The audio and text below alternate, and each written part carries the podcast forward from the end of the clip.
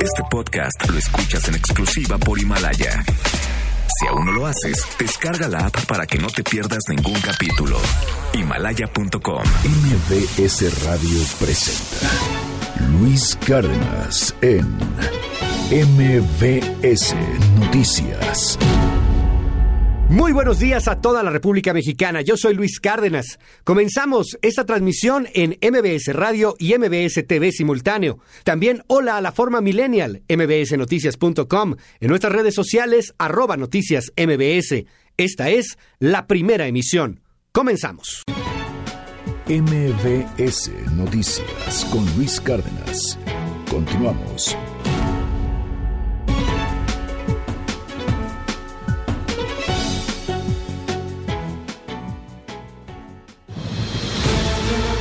Secretaría de Salud informa que hoy a las 7.10 horas falleció el paciente que permanecía en atención hospitalaria privada en esta ciudad con diagnóstico de neumonía por influenza COVID-19.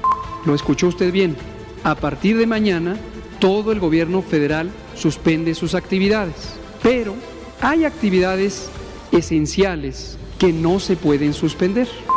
No quiero yo contra decir sus eh, análisis, puede ser que ellos consideren otros factores. Nuestra mayor preocupación hoy por hoy es que se mantenga la cadena de abasto operando. Es importante que, que no se den estos saqueos.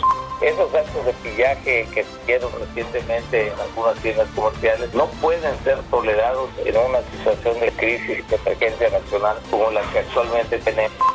En estos tiempos difíciles, las películas y otros medios son una forma poderosa, no solo de comunicar mensajes importantes de salud, sino también de administrar una de las medicinas más poderosas, la esperanza.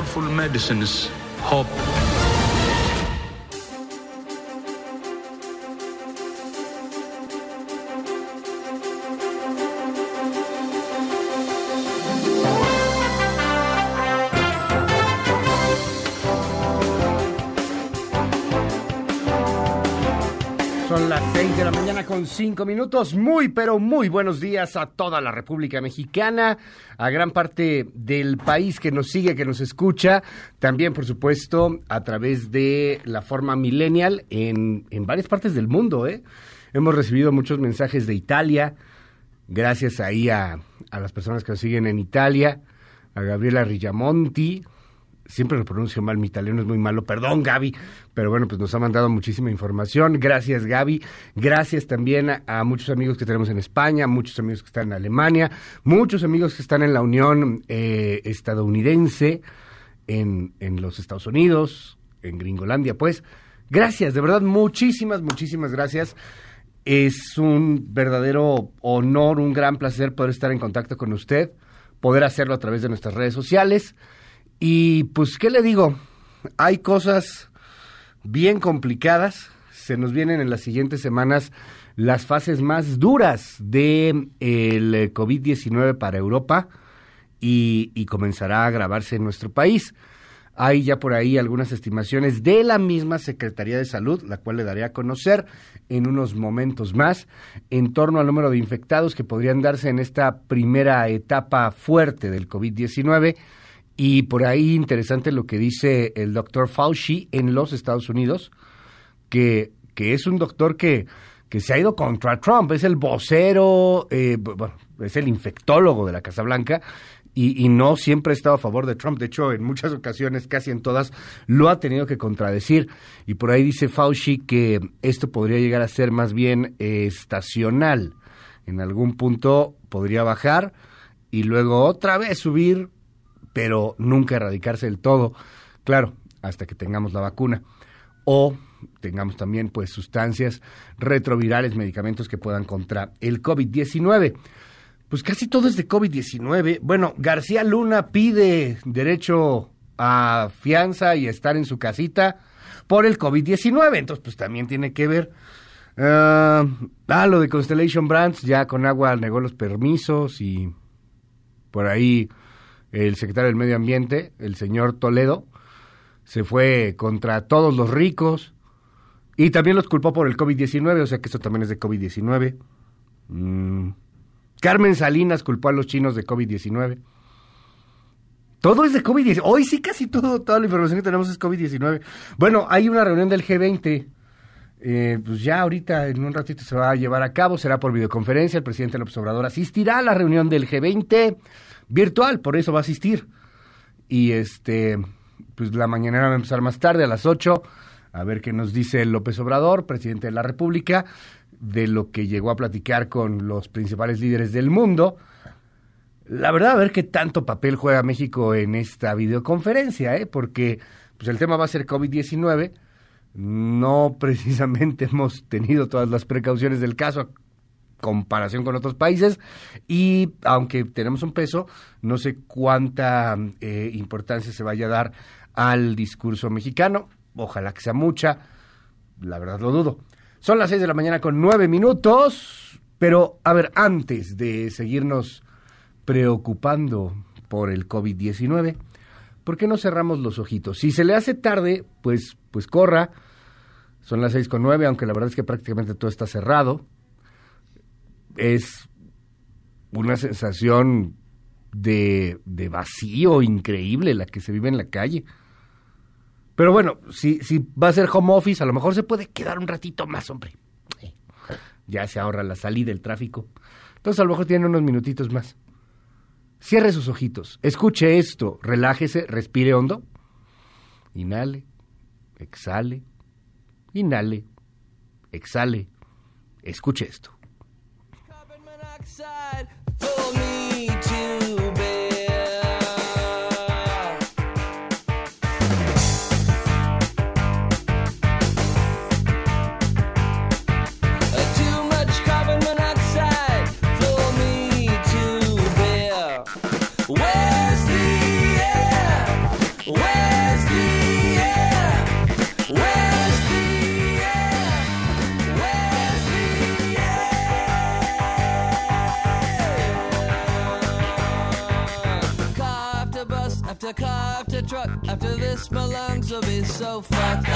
¿Y ahora qué es esto? Luis Jimeno, qué gusto saludarte, buenos días. Luis Cárdenas, muy buenos días, buenos días a todo el auditorio. Bueno, estamos escuchando Carbon Monoxide de Cake. Ok. Y estamos escuchando porque se conmemora el Día Mundial del Clima. Ah, mira. Para concientizar a, a las personas sobre las acciones que afectan al cambio climático.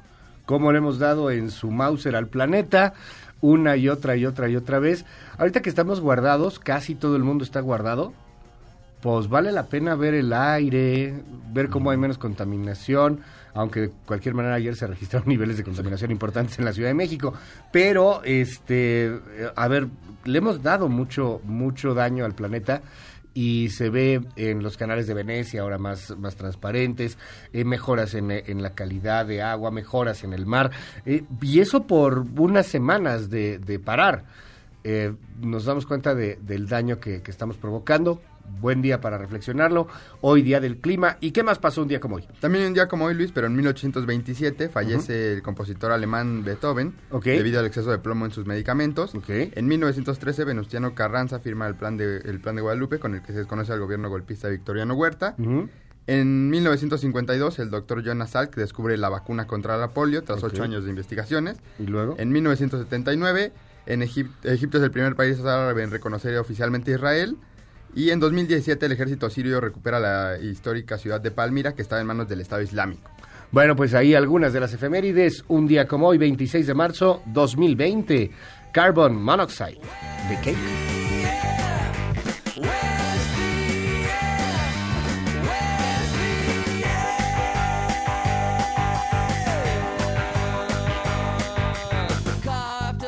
After car after truck. After this, my lungs will be so fucked up. I wish I was in that Mercedes Benz, sealed away from my sins. I'd have the music high going. MBS Noticias con Luis Cárdenas. La Secretaría de Salud informa que hoy, a las 7.10 horas, falleció el paciente que permanecía en atención hospitalaria privada en esta ciudad con diagnóstico de neumonía por influenza, COVID-19 y una complicación pulmonar por una infección bacteriana, quien se deterioró durante su estancia y fue deteriorada su estado de salud por la madrugada. Son las seis con trece minutos, estamos escuchando pues eh, la voz de la secretaria de Salud en San Luis Potosí, Mónica Rangel, que da a conocer la muerte por coronavirus en el estado. Es la sexta muerte en el país. Llevamos seis muertos, llevamos 475 casos, de los cuales, eh, bueno, así lo dice la Secretaría de Salud. 352 son importados, 110 asociados a importación y 13 sin antecedentes de importación. Más claro, 352 sí viajaron a algún lado, llegaron aquí a México ya con el bicho. Pero 110 tuvieron contacto con las personas que viajaron. Y ya los otros 13 pues serían contagio totalmente local. O sea que ni tuvieron contacto con alguien que viajó ni nada de eso. Eh, todavía está un poco ahí opaco el asunto de las pruebas, cuántas pruebas están realizando. Vamos a seguir eh, pues investigando y preguntando y más tarde le presentamos casos porque también en la medicina privada, también en los, en los hospitales privados está habiendo problemas. Ya se autorizan a ocho laboratorios, si no me equivoco, para ocho, ¿verdad? Para realizar el COVID-19. ¿Y qué más, qué más pasó ayer? Cuéntanos, Luis Jimeno. Bueno, Luis, también ayer el subsecretario Hugo López Gatel dio a conocer que se suspenderán todas las actividades no esenciales en el gobierno federal. Eh, ayer indicó que el, van a ser las propias personas del gobierno quienes indiquen cuáles son las actividades no esenciales. Eh, también pidió que el sector privado minimice las personas que van a, a los lugares. Ya se ha estado haciendo. Sí, claro, aquí. Pero, sí, aquí, por ejemplo, aquí ya somos mucho menos. Eh, pero indicó que, por ejemplo, eh, la electricidad, la seguridad van a seguir porque no, no pueden parar. Hay acciones que no pueden parar. Esto fue lo que dijo el subsecretario. Lo escuchó usted bien. A partir de mañana, todo el gobierno federal suspende sus actividades. Pero hay actividades esenciales que no se pueden suspender, porque necesitamos hospitales, porque necesitamos combustibles, porque necesitamos producir energía, porque necesitamos energía eléctrica, porque necesitamos el servicio de limpia. Vamos a ver cuáles son las que sí se suspenden. Esto será una decisión del Ejecutivo, será una decisión pues desde la Presidencia de la República, desde cada una de las dependencias. ¿Las van a suspender o no las van a suspender? ¿Se van a cerrar oficinas, no sé, por ejemplo, la Secretaría de la Función Pública? ¿Se van a cerrar oficinas de, de la Fiscalía? Son necesarias también, pero se cierran o no se cierran o se reducen a ver qué dice el presidente en la mañanera, que hoy, le recuerdo, inicia más tarde por la reunión del G20. Y un tema del cual van a platicar en el G20 es el tema de la lana, porque viene una recesión mundial. Eh, Moody's prevé una caída en la economía del planeta de un 2%. Y esto pues está preocupando a las naciones. Eh, va a ser muy interesante digo, no es público, o no sé, veremos más tarde, pero va a ser muy interesante eh, cómo se manifestará la postura de México de sacar dinero, sabrá Dios de dónde, mientras que otros países como los Estados Unidos, como el Canadá, como eh, Francia, Inglaterra, Alemania, pues están conscientes de que esto va a tener una consecuencia de deuda y que tendrá que haber rescates y que tendrá que haber muchas cosas. México pues no piensa así. ¿Por qué le digo esto? Porque Moody's prevé una recesión para México, bajita la mano, leve la nieve de 3.7%. Está cañón. Esto es lo que dice el presidente López Obrador sobre el análisis de las calificadoras. No quiero yo contradecir sus eh, análisis, si hay esta falla o este comportamiento que resulta ilógico, puede tener una explicación, puede ser que ellos consideren otros factores. Ya le bajó unas rayitas el presidente, ¿eh? con todo respeto, también dicho, pero ¿se acuerda el año pasado? ¿Te acuerdas el año pasado? Sí, cuando decía que las calificadoras, y que él tenía otros datos siempre. Sí, que, que no decían nada cuando la corrupción. Sí, sí, sí. Que en la corrupción se callaban. No, las agarraba de piñata las calificadoras. Ahora dice, porque tuvieron razón. De hecho, fueron optimistas. Las calificadoras Sí. el año pasado marcaban que la caída de México podía ser eh, en un resultado final de 0.5, de 1% del PIB. De hecho, porque López Obrador pensaba que iba a crecer más del 2%, que era como lo había dejado Peña Nieto. Eh, y aquí no, pues este, se, se le fue a la yugular a las calificadoras y poco a poco las calificadoras pues de hecho no solo no solo no tuvieron toda la razón, sino que eran muy optimistas para con el gobierno de López Obrador. Eh, estaban manejando eh, tasas de, bueno, de, crecimiento pequeñitas de punto 2, de punto 1 y al final la realidad pues fue apabullante. 2019 fue menos punto 1. Moody's, que es bastante conservadora, bastante moderada, está manejando 3.7, 3.7 menos 3.7 o sea que se vienen, se vienen buenos los catorrazos económicos en este 2020. Luis Jimeno, tu Twitter y esas cosas. Luis Cáceres, me pueden seguir en arroba Jimeno. Muchísimas gracias. Gracias, es el coordinador de invitados en esta primera emisión, 6 de la mañana con 19 minutos. Déjeme contarle que si usted festeja hoy, le recomendamos lo haga con moderación o sin ella, usted sabrá, pero donde sí lo va a tener que hacer es en su casa, porque está cerrado todo. No son vacaciones. ¿Ya vio al alcalde de Italia cómo sale a mentarle? Pues sí, que métase a su casa. No es vacaciones. Ahí está, en un poblado ahí en Italia. Sale este alcalde, ahorita le digo en dónde, y empieza a gritarle a la gente, métase a su casa, métase a su casa. En Europa andan multando a la gente por salir a la calle, ya también en algunos países en Latinoamérica. No son vacaciones, si va a festejar algo, hágalo en su casa porque pues todo está cerrado. Braulio, Baroncio, Cástulo, Desiderio, Eutiquio, Máxima, Magdalena y Pedro, hartas felicidades, hartos abrazos virtuales y esas cosas. Pásenla muy bien, pásenla bonito. Como todos los días, comenzamos con el Servicio Meteorológico Nacional, pero antes le digo que del 2020 nada más van 86 días y dice que todavía hay más sorpresas en el año. Sorpréndeme más 2020, por favor. Sorpréndeme más 2020. Faltan 280 días para que, se, para que termine el, el año 2020. Anaí Aguirre, qué gusto escucharte. ¿Cómo va a estar el clima? Bonito día. Clima de hoy. Clima de hoy.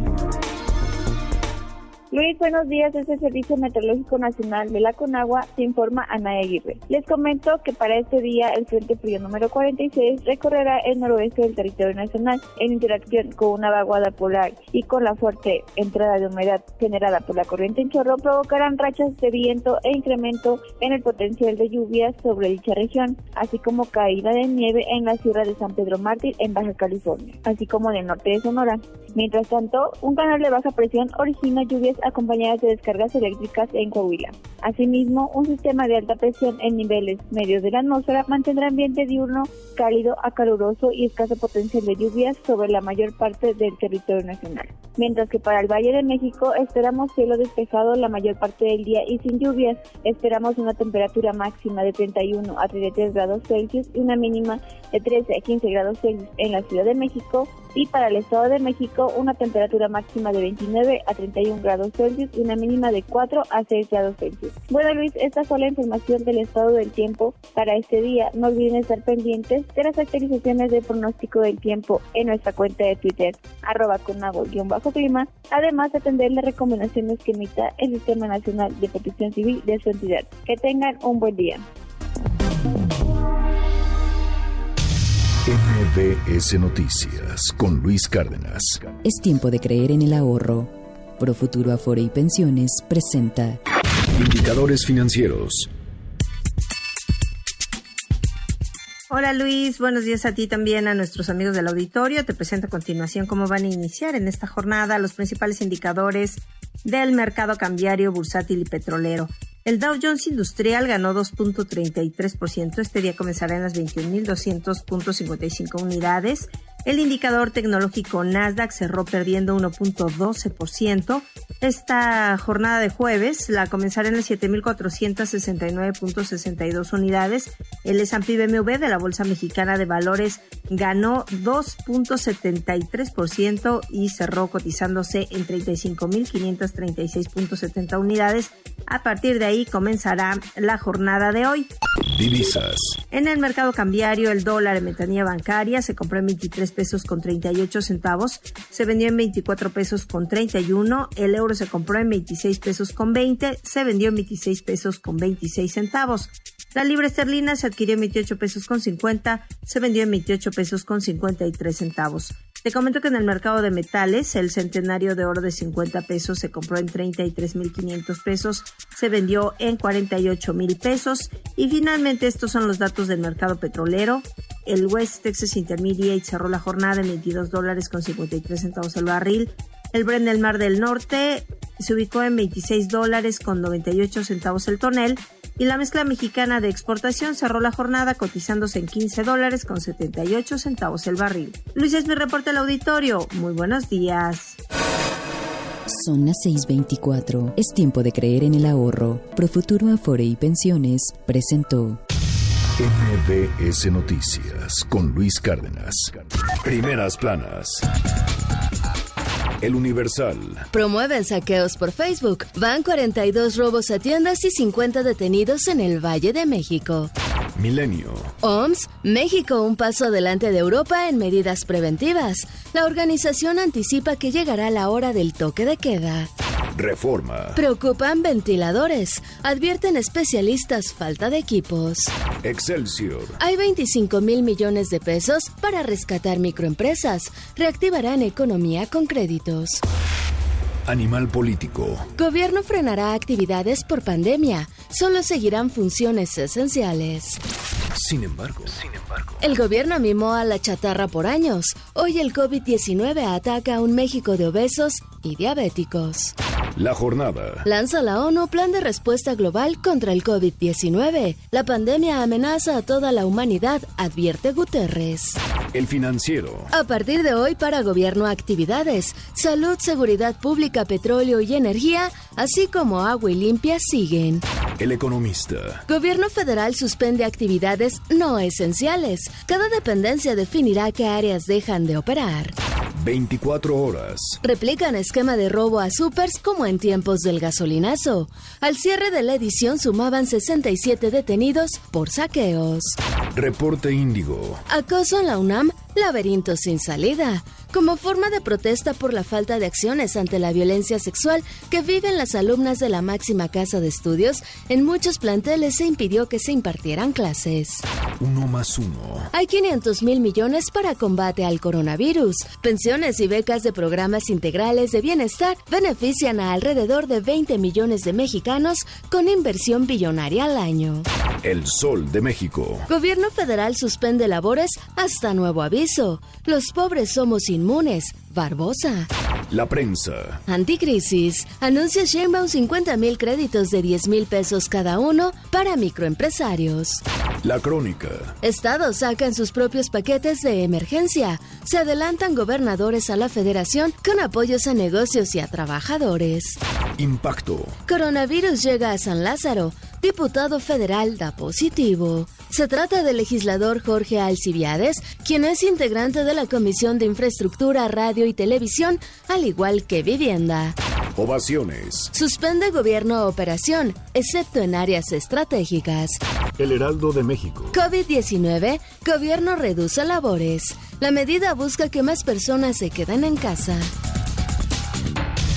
MBS Noticias con Luis Cárdenas. Estados.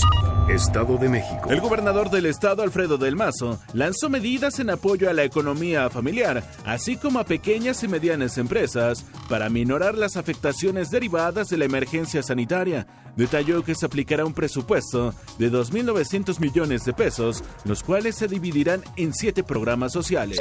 Nuevo León. El secretario de Salud de la entidad, Manuel de la Oca Vasos, garantizó que se tiene un total de 45 mil pruebas para confirmar el COVID-19. Aseguró que la calidad de estas es superior incluso a las que tienen algunos países europeos. Los exámenes se pueden hacer tanto en el sector salud como en laboratorios privados. Cabe mencionar que en la entidad se han registrado alrededor de 57 casos confirmados de coronavirus.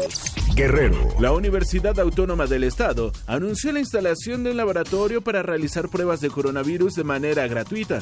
El rector de la Casa de Estudios, Javier Saldaña, expresó que su sede será la Facultad de Ciencias Químicas y está certificado por las autoridades sanitarias del país. Agregó que también los comedores universitarios de Acapulco y Chilpancingo estarán abiertos para toda la población. Coahuila. Una familia denunció acoso y actos de discriminación por parte de las autoridades del municipio de Arteaga, luego de que difundieran erróneamente que una mujer tenía coronavirus tras acudir a una cita médica por un dolor de garganta. Luego del supuesto diagnóstico, los hermanos de la víctima aseguraron que les clausuraron un negocio, desinfectaron el lugar y a través de los altavoces de las patrullas pidieron a los vecinos evitar el contacto con ellos. Yucatán. El gobernador del estado, Mauricio Vila, envió al Congreso de la entidad una iniciativa que incluye la adquisición de dos créditos que superan los 3 mil millones de pesos ante el COVID-19. En tanto, la Comisión de Vigilancia de la Cuenta Pública adelantó que la medida está diseñada para apoyar a personas vulnerables, pequeñas y medianas empresas, así como para invertir en insumos y equipamientos médicos. MBS Noticias con Luis Cárdenas. Titulares del mundo. New York Times, Estados Unidos. El Senado aprueba un estímulo económico de 2 billones de dólares después de un acuerdo bipartidista. Washington Post, Estados Unidos. Autoriza el Senado proyecto de ley de rescate económico de 2.2 billones de dólares. El País, España. El Senado aprueba por unanimidad el mayor rescate económico de la historia de Estados Unidos para afrontar el coronavirus. Le Monde, Francia. Coronavirus. Los hospitales en Londres enfrentan tsunami continuo de pacientes. The Guardian, Reino Unido. El gobierno rechaza las críticas y pone en marcha el plan de pagos autónomos. Der Spiegel, Alemania. Virólogo proporciona las primeras explicaciones de las bajas tasas de mortalidad en Alemania. Corriere della Sera, Italia. Otros 25 mil millones para la crisis sanitaria. Folha de Sao Paulo, Brasil. Bolsonaro es ignorado por los gobernadores y comienza a quedarse solo. El Clarín, Argentina. Suspenden vuelos de repatriación de argentinos varados en el exterior. Al Jazeera, Medio Oriente. Ya hay más de mil muertos por coronavirus en los Estados Unidos.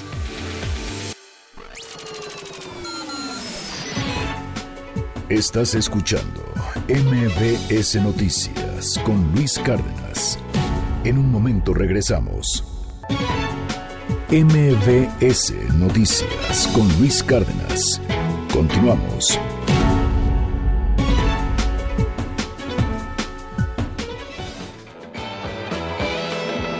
Once upon a time, in a faraway land, lived a villain called Flash. He was such a wicked man. He terrorized the people. He broke arms and crushed hands. He ruled with the fist, and he purchased all the land. Then he plowed up the trees for property speculation. And he did it all for pot of gold and for his own preservation.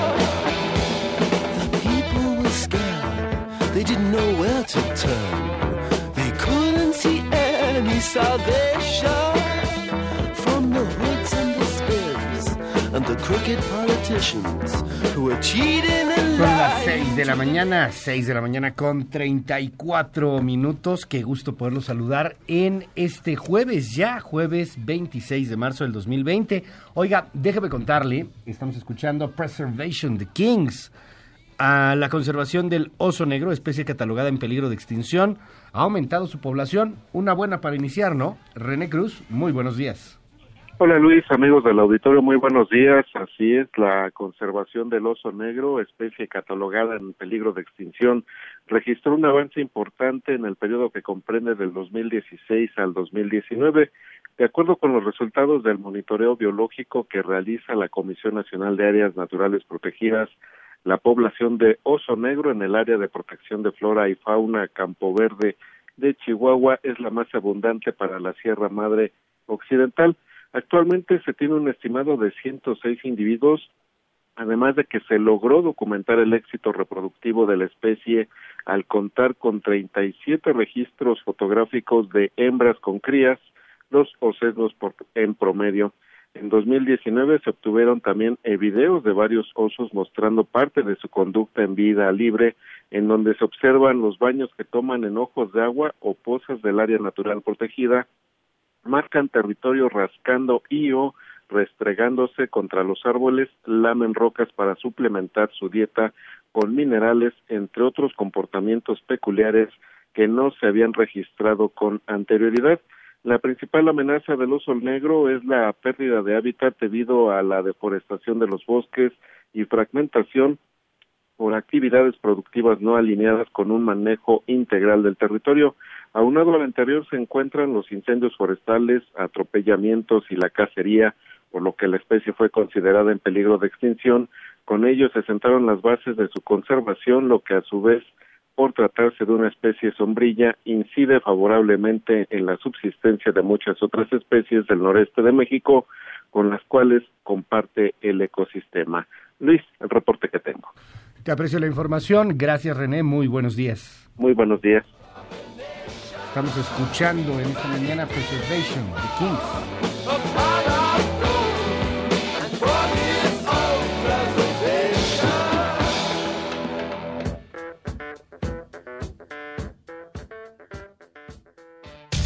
MBS Noticias con Luis Cárdenas.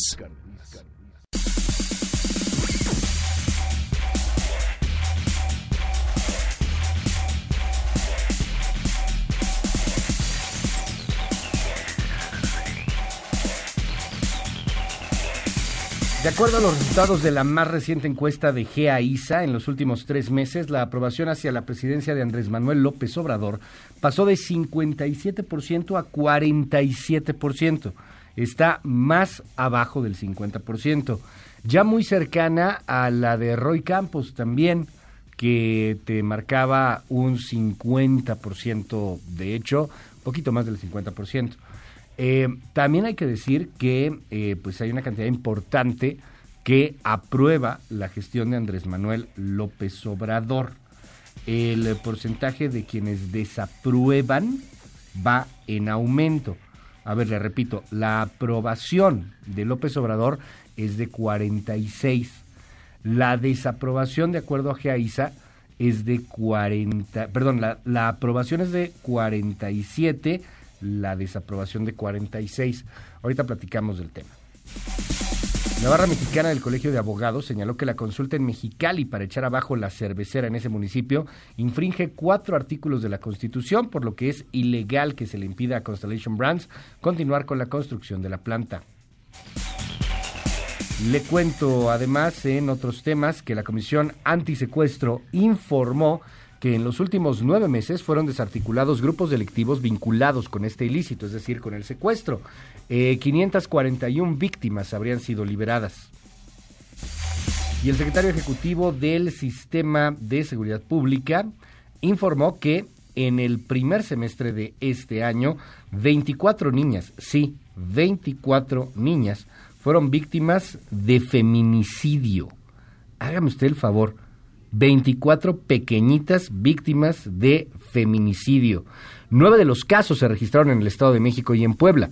Asimismo, en enero y en febrero, 632 mujeres fueron asesinadas. La Secretaría de Salud dio a conocer que subió a seis la cifra de muertos por coronavirus en México y que suman 475 los casos positivos. El subsecretario de Prevención y Promoción de la Salud, Hugo López Gatel, anunció que a partir de este día, a partir de hoy, el gobierno federal suspenderá la mayor parte de sus actividades. Sigue la mañanera, esa sí va a seguir, se está analizando si la suspenden o no, no se va a suspender, no creo. Hoy la mañanera es más tarde porque el presidente está reunido vía virtual, no hay otra manera porque es un presidente que pues ha decidido no salir del país, al menos no durante los primeros años de su mandato y está reunido vía virtual, por eso asistió al G20 con los líderes del planeta. Más adelante, a eso de las 8, pues sabremos cómo le fue, ya nos contarán qué tal estuvo la reunión con los presidentes del mundo, con el G20, del cual México forma parte, y no forma parte por ser país pobre, al contrario, por ser una de las principales economías en el planeta. Entonces es interesante también tener eso en contexto. La Secretaría de Salud dio a conocer que subió a seis la cifra de muertos por coronavirus. Son 475 casos positivos. Vamos a hacer una breve pausa, regresamos y platicamos sobre todo lo que está sucediendo con el COVID-19 en México y en el mundo. Prácticamente toda la información gira en torno al COVID. Prácticamente toda la información está alrededor de este virus, de este bicho que nos está pues eh, paralizando, no en México, en la humanidad entera. Regreso, son las 6.41. Esto trasciende en la prensa el día de hoy. Trascendió en la prensa. Reforma. Templo Mayor. Si en materia sanitaria se quiere ocultar el problema, en cuestión económica el gobierno no quiere pagar el precio de asumir una responsabilidad. Tan es así que su estrategia ha sido emitir recomendaciones vagas y confusas que ya obligaron al Consejo Coordinador Empresarial a pedir una clarificación porque nadie entiende nada. Tanto empresarios como abogados laborales han analizado el acuerdo publicado en el Diario Oficial de la Federación y siguen sin saber qué empresas deben parar, cómo se va a resolver el asunto de los salarios, qué sanciones hay y quién vigila. Tienen la impresión de que la política federal es la de las calabazas en la carreta, y que se vayan acomodando solitas en el camino. Bajo reserva de El Universal.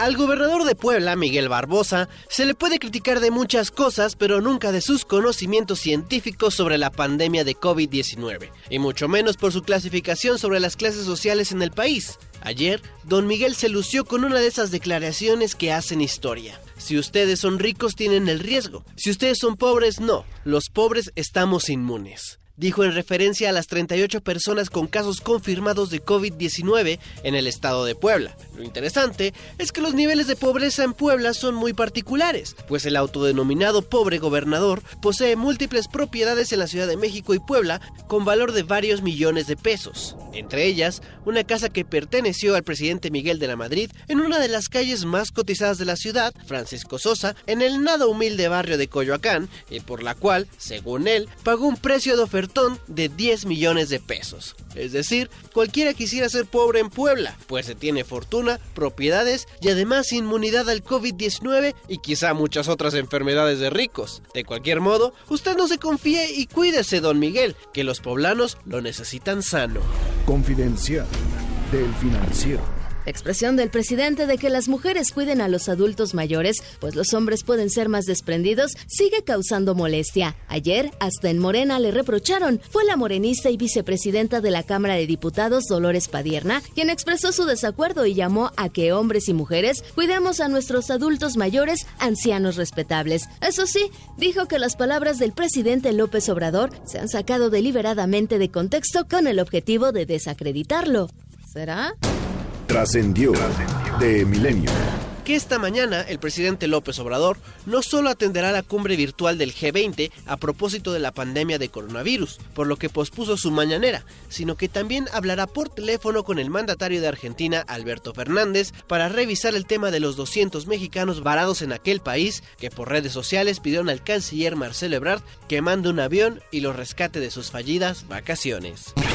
Rosones de la razón. Nos platican que por más esfuerzos que se hizo, Mario Delgado no pudo sentar al secretario de Hacienda, Arturo Herrera, con los coordinadores parlamentarios en la Cámara de Diputados. Ayer muy temprano se dio a conocer que la reunión programada para hoy jueves se suspendía porque ya no hubo respuesta del funcionario. Se pensaba que la semana próxima podría haber éxito en ese encuentro, en el que se abordarían las perspectivas económicas del país en medio del desafío del coronavirus. Pero fue la propia pandemia y las medidas para mitigarlas las que obligaron a bajar las cortinas en el Congreso. Así que ahora revisan que se haga en algún momento de abril o si la situación lo permite con una videoconferencia.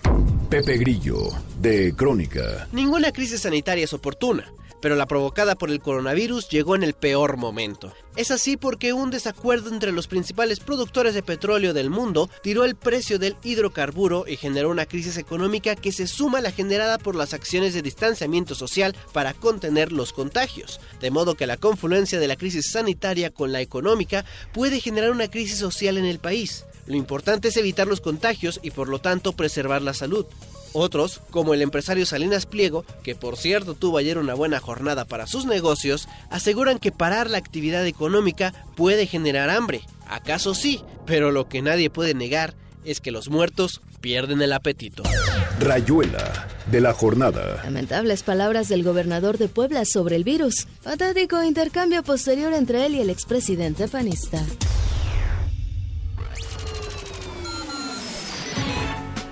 Estás escuchando MBS Noticias con Luis Cárdenas. En un momento regresamos.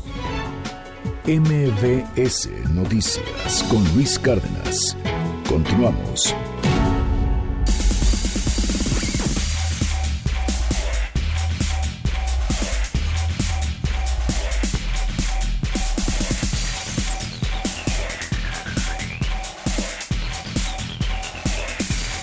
A ver, ayer se informó aquí en México hay, tres, hay 475 casos positivos de COVID-19 y desgraciadamente seis personas ya han perdido la vida. José Luis Salomía, titular de epidemiología, informó que el rastreo de casos por COVID-19 ya no será solo a personas que viajaron al extranjero o que tuvieron contacto con personas que viajaron al extranjero. De hecho, ya hay 13 positivos que no tuvieron nada que ver con alguien que viajó al extranjero o no. Y de hecho también el primer caso no, el primer caso de muerte, este joven es relativamente joven, de 41 años de edad, que muere por diabetes, tampoco tuvo necesariamente el contacto con alguien que viajó al extranjero. Al parecer pudo haberse infectado en un concierto desde el 3 de marzo. Entonces, bueno, pues hoy ya el gobierno va a realizar pruebas a más personas, no nada más que hayan viajado al extranjero o tenido un contacto con alguien que viajó al extranjero. En México, el representante de la Organización Panamericana de la Salud y de la OMS, Cristian Morales, aseguró que las autoridades van en el camino correcto en el combate a la pandemia del COVID-19. Ha aplaudido mucho Cristian Morales de la OMS aquí en México, aunque en algunas ocasiones pareciera que se contradice con la OMS internacional, particularmente en aquello de pruebas, pruebas, pruebas, pruebas.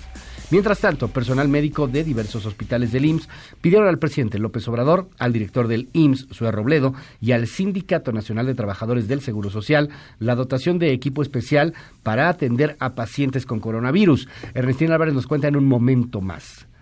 Ante la fase 2 del coronavirus en México, la Secretaría de Marina lanzó la convocatoria para contratar por un periodo de seis meses a personal médico. La dependencia solicita médicos generales, intensivistas, internistas y neumólogos. Y a pesar de que se decreta la fase 2 por el COVID-19, el INEGI informa que sigue en marcha el censo de población 2020, ahora privilegiando la autoenumeración por internet o vía telefónica. El próximo viernes 27 de marzo esperan concluir, como lo marca el calendario, o sea, mañana.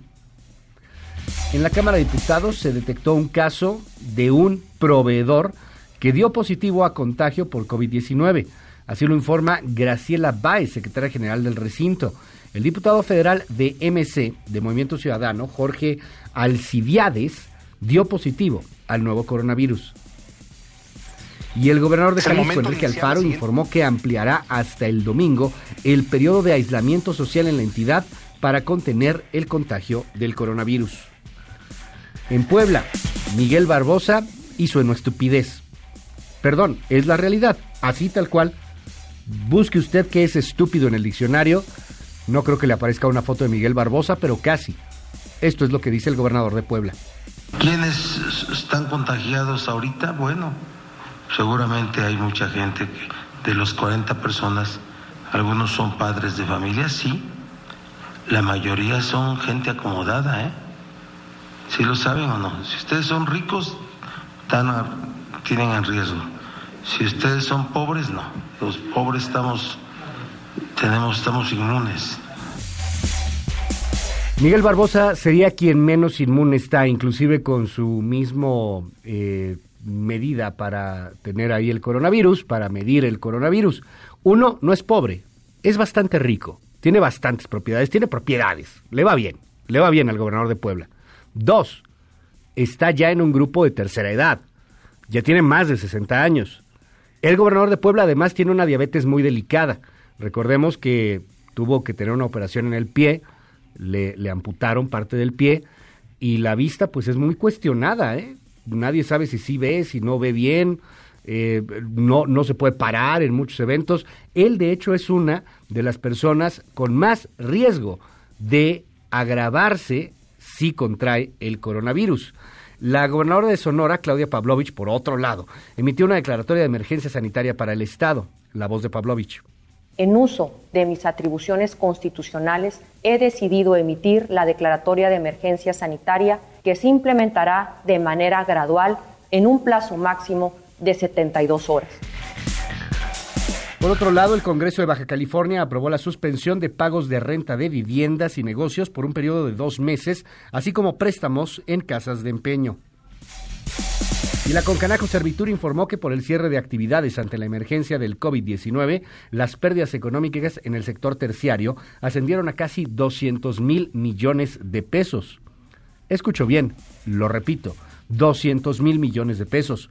Por otra parte, empresarios del sector comercio, tiendas departamentales y de autoservicio exigieron al gobierno frenar los saqueos. Mientras tanto, en operativos policiales en la Ciudad de México y en el Estado de México para prevenir robos y saqueos de autoservicio, eh, se suman ya eh, más de 60 personas que, bueno, pues han sido detectadas. En un momento más, Juan Carlos Alarcón nos cuenta a detalle. Y desde el miércoles y hasta el 19 de abril cerrarán sus puertas los verificentros en la Ciudad de México ante la contingencia de COVID-19. Los propietarios de autos con engomado rosa y rojo o terminaciones de placas 6 y perdón, 7 y 8, así como 3 y 4 podrán hacer el trámite en mayo y en junio. En información económica, Moody's ajusta sus proyecciones de crecimiento y estima que la economía mexicana registrará una contracción de 3.7%. Si somos muy optimistas, si la cosa va chida, si se hacen las cosas correctamente, para 2021 podríamos tener un crecimiento de 0.9%. Tanto la contracción como el crecimiento son optimistas. ¿eh? Moody's ha sido pues algunas de las calificadoras más optimistas con México en muchas ocasiones. Decía, oye, no, no, vas a caer, vas a estar a punto 5, vas a estar a punto 3, 2019. Sopas Perico estuvimos a menos punto 1. A lo mejor por eso ya el presidente ha decidido no, no criticar o no agarrar como piñata a las calificadoras. En fin, se esperaba un crecimiento de punto 9 para este año y era ya muy optimista. No, va a ser una contracción optimista también, dice Moody's, sería menos 3.7.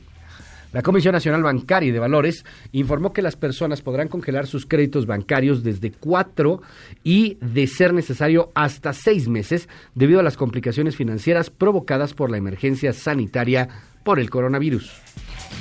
La bolsa cerró la jornada de ayer miércoles bien, arrastrada por las buenas noticias en el Congreso norteamericano alza 2.81%. Sin embargo, la semana pasada y la antepasada también se hundió. Se hundió desde que cancelaron Texcoco, se ha estado hundiendo, hundiendo, hundiendo. De repente unas recuperaciones que pues son necesarias y naturales y hoy pues se pega hacia lo que pasa en los Estados Unidos. El peso baja poquitín, ya estamos en 23.94, esto también por la buena racha que se ha tenido gracias al apoyo que ya se anuncia en los Estados Unidos, 2.1 billones de dólares o dos mil millones de dólares, diríamos aquí en México, para ayuda por el coronavirus. Y rápido, en información internacional, se registran más de 487 mil casos de coronavirus en el mundo. Vamos a decirlo en términos más sencillos. Es prácticamente medio millón de personas. Hoy, casi seguro, vamos a llegar al medio millón de personas en el mundo que están contagiadas de coronavirus. El número de muertos se incrementó a 22 mil. Estamos hablando de más del doble cada semana. en ambos casos de contagiados y de muertos. Hasta el momento en Italia van más de 7.500 fallecimientos. Después está España, que ya superó a China en el número de muertos. España tiene 4.000. China, 3.169. Los Estados Unidos también es uno de los países más afectados y ya tiene más de mil muertos por coronavirus. Tedros Adhanom advirtió el riesgo que implica levantar de forma precipitada las medidas tomadas para reducir la expansión del virus. De alguna manera es una respuesta a Donald Trump. Es la voz de Tedros Adhanom. El objetivo de estas acciones es permitir las medidas más precisas y específicas que se necesitan para detener la transmisión y salvar vidas. En estos tiempos difíciles, las películas y otros medios son una forma poderosa no solo de comunicar mensajes importantes de salud, sino también de administrar una de las medicinas más poderosas, la esperanza. En la ONU se anuncia un plan de 2 mil millones de dólares también para ayudar a países vulnerables y así enfrentar la pandemia del coronavirus y prevenir que el COVID-19 vuelva a propagarse por el mundo. La voz de Antonio Guterres. Estamos lanzando un plan global de respuesta humanitaria de 2 mil millones de dólares para financiar la lucha contra el COVID-19 en los países más pobres del mundo, el cual estará a cargo de la Oficina de Coordinación de Asuntos Humanitarios de la ONU. Más información, el eh, secretario de Estados Unidos, Mike Pompeo, acusó este miércoles a China por ocultar información vital con respecto a la propagación del coronavirus alrededor del mundo. Legisladores de republicanos presentaron a la Cámara de Representantes de Estados Unidos una iniciativa para que se culpe a China por no atender efectivamente la pandemia de COVID-19. Angela Merkel da negativo en su segunda prueba de coronavirus, no está infectada. Y la embajadora de México en Estados Unidos, Marta Bárcena, informó que la prueba que se hizo de COVID-19 también resultó negativa. Bolivia cerrará sus fronteras a nacionales y prohibirá la circulación de personas hasta el 15 de abril para frenar la propagación del virus. Y Jair Bolsonaro en el Brasil se va quedando solo. Los gobernadores simple y sencillamente no le hacen caso. Bolsonaro, como Trump, quiere abrir ya las escuelas, quiere que todo esto pase a la brevedad. De hecho, ha ido más allá y dice que el virus es una simple gripita, que a él no le pasaría nada porque tiene pasado atleta. Vamos a hacer una breve pausa. Regresamos con más. Luis Cárdenas, MX en Twitter, en Facebook.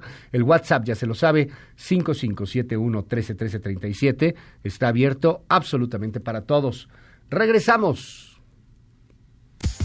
Esta mañana el presidente de la República, Andrés Manuel López Obrador, participa en la cumbre virtual de líderes del G20, en la que se habla sobre la crisis generada por la pandemia del coronavirus y las alternativas para combatirla. Posteriormente, a las 8 a.m., el titular del Ejecutivo Federal dará una conferencia a medios, donde se informará de la suspensión de labores en el gobierno federal ante la fase 2 de la contingencia sanitaria por el COVID-19, así como las conclusiones de la cumbre virtual del G20.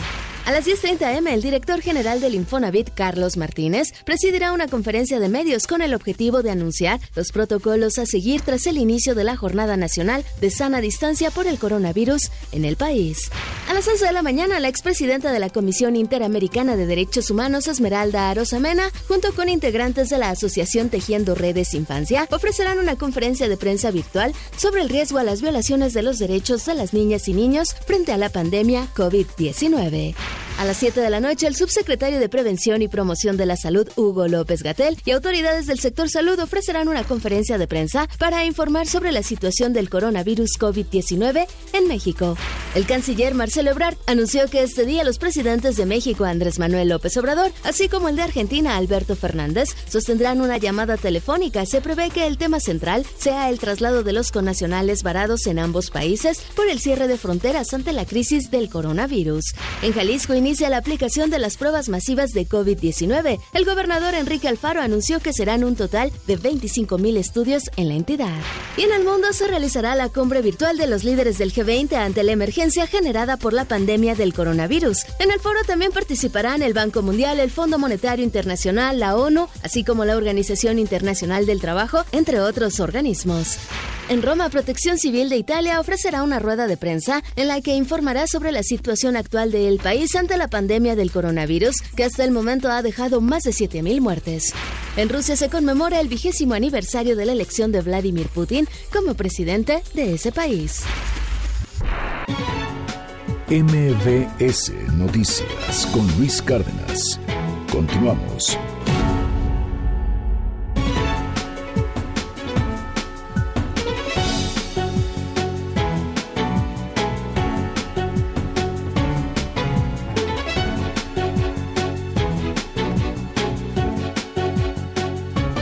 Muy, pero muy buenos días a toda la República Mexicana. Me da un gran placer poder estar con usted en esta mañana. Ya es jueves, jueves 26 de marzo del año 2020.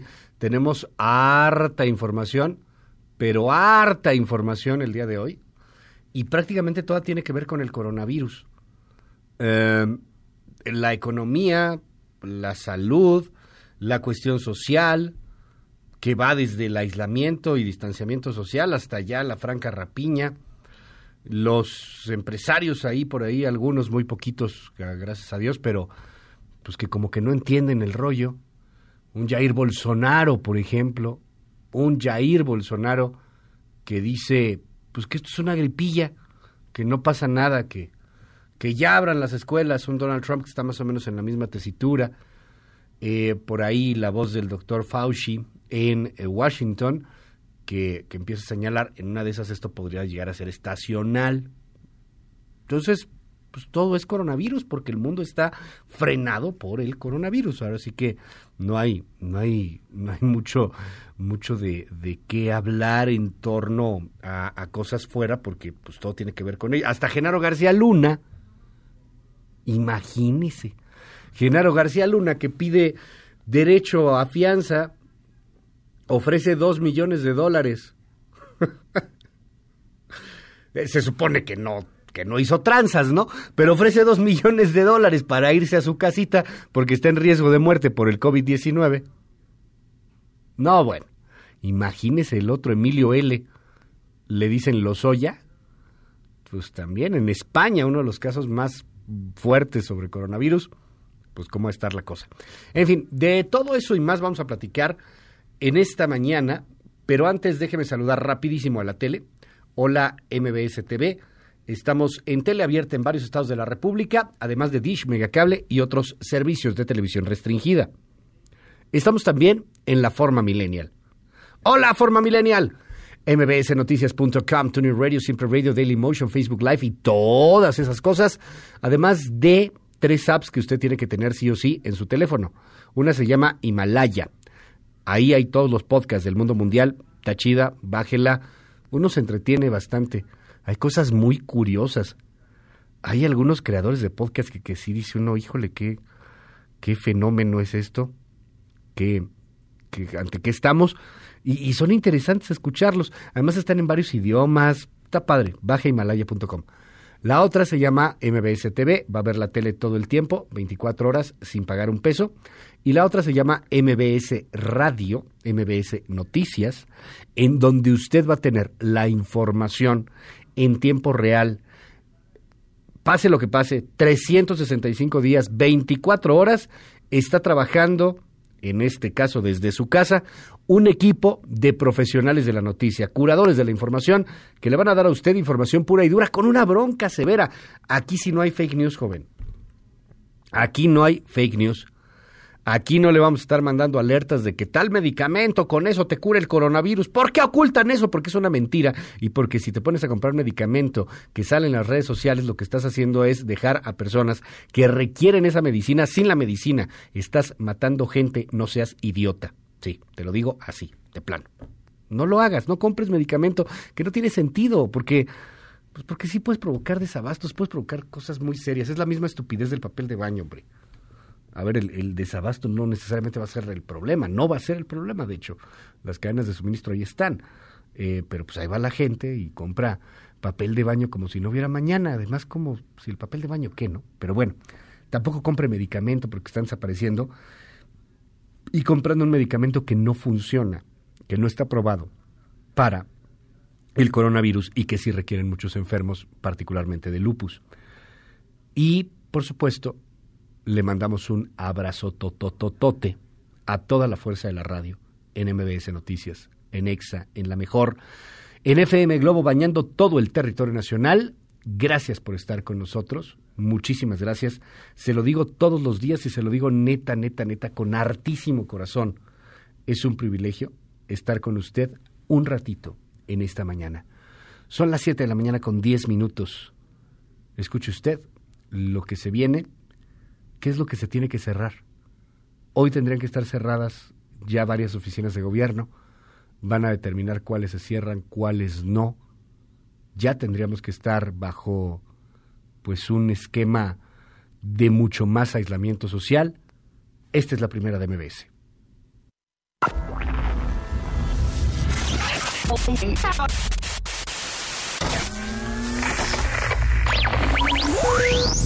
Noticias MBS con Luis Cárdenas.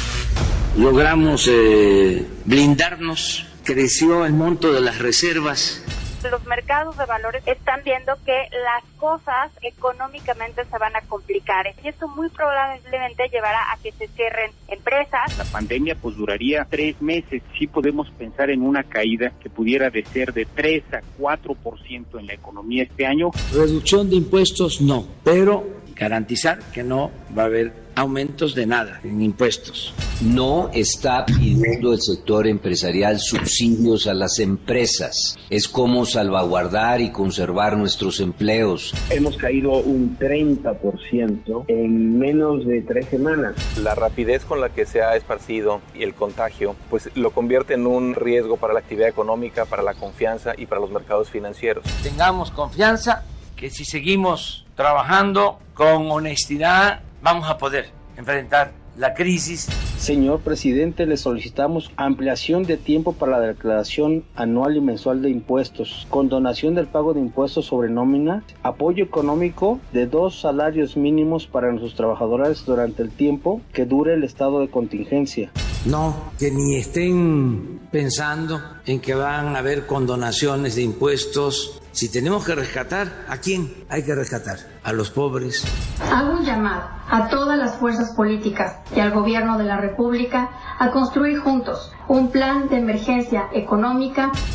Reducción al pago de impuestos. No, al contrario, lo que estamos buscando es que paguen impuestos los que no pagaban. Va a haber una pérdida significativa de empleo. Pues el impacto va a ser catastrófico en México. Hay muchas familias que dependen de su trabajo, del comercio. Entonces la economía de México se está viniendo abajo. Todo el gobierno federal suspende sus actividades. La voz de López Gatel ayer lo dijo, el gobierno federal tiene que suspender actividades, ya entramos en fase 2, hay que evitar que la curva de contagios, de crecimiento del virus, siga creciendo, siga haciéndose cada vez más y más alta y se pueda cortar, se pueda achatar la famosísima curva y poder de esa manera pues evitar el contagio. ¿Por qué? Uno de los temas principales es no saturar los sistemas de salud.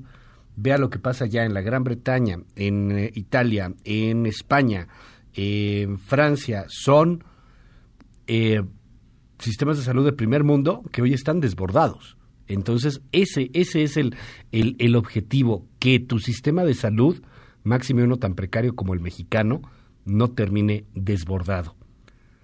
Cuéntanos, en materia económica, ¿qué es lo que está diciendo la Concanaco Servitur? Pérdidas brutales, nada más en estas semanas, eh, pues arriba de los 200 mil millones de pesos. Citlali Sainz, buenos días.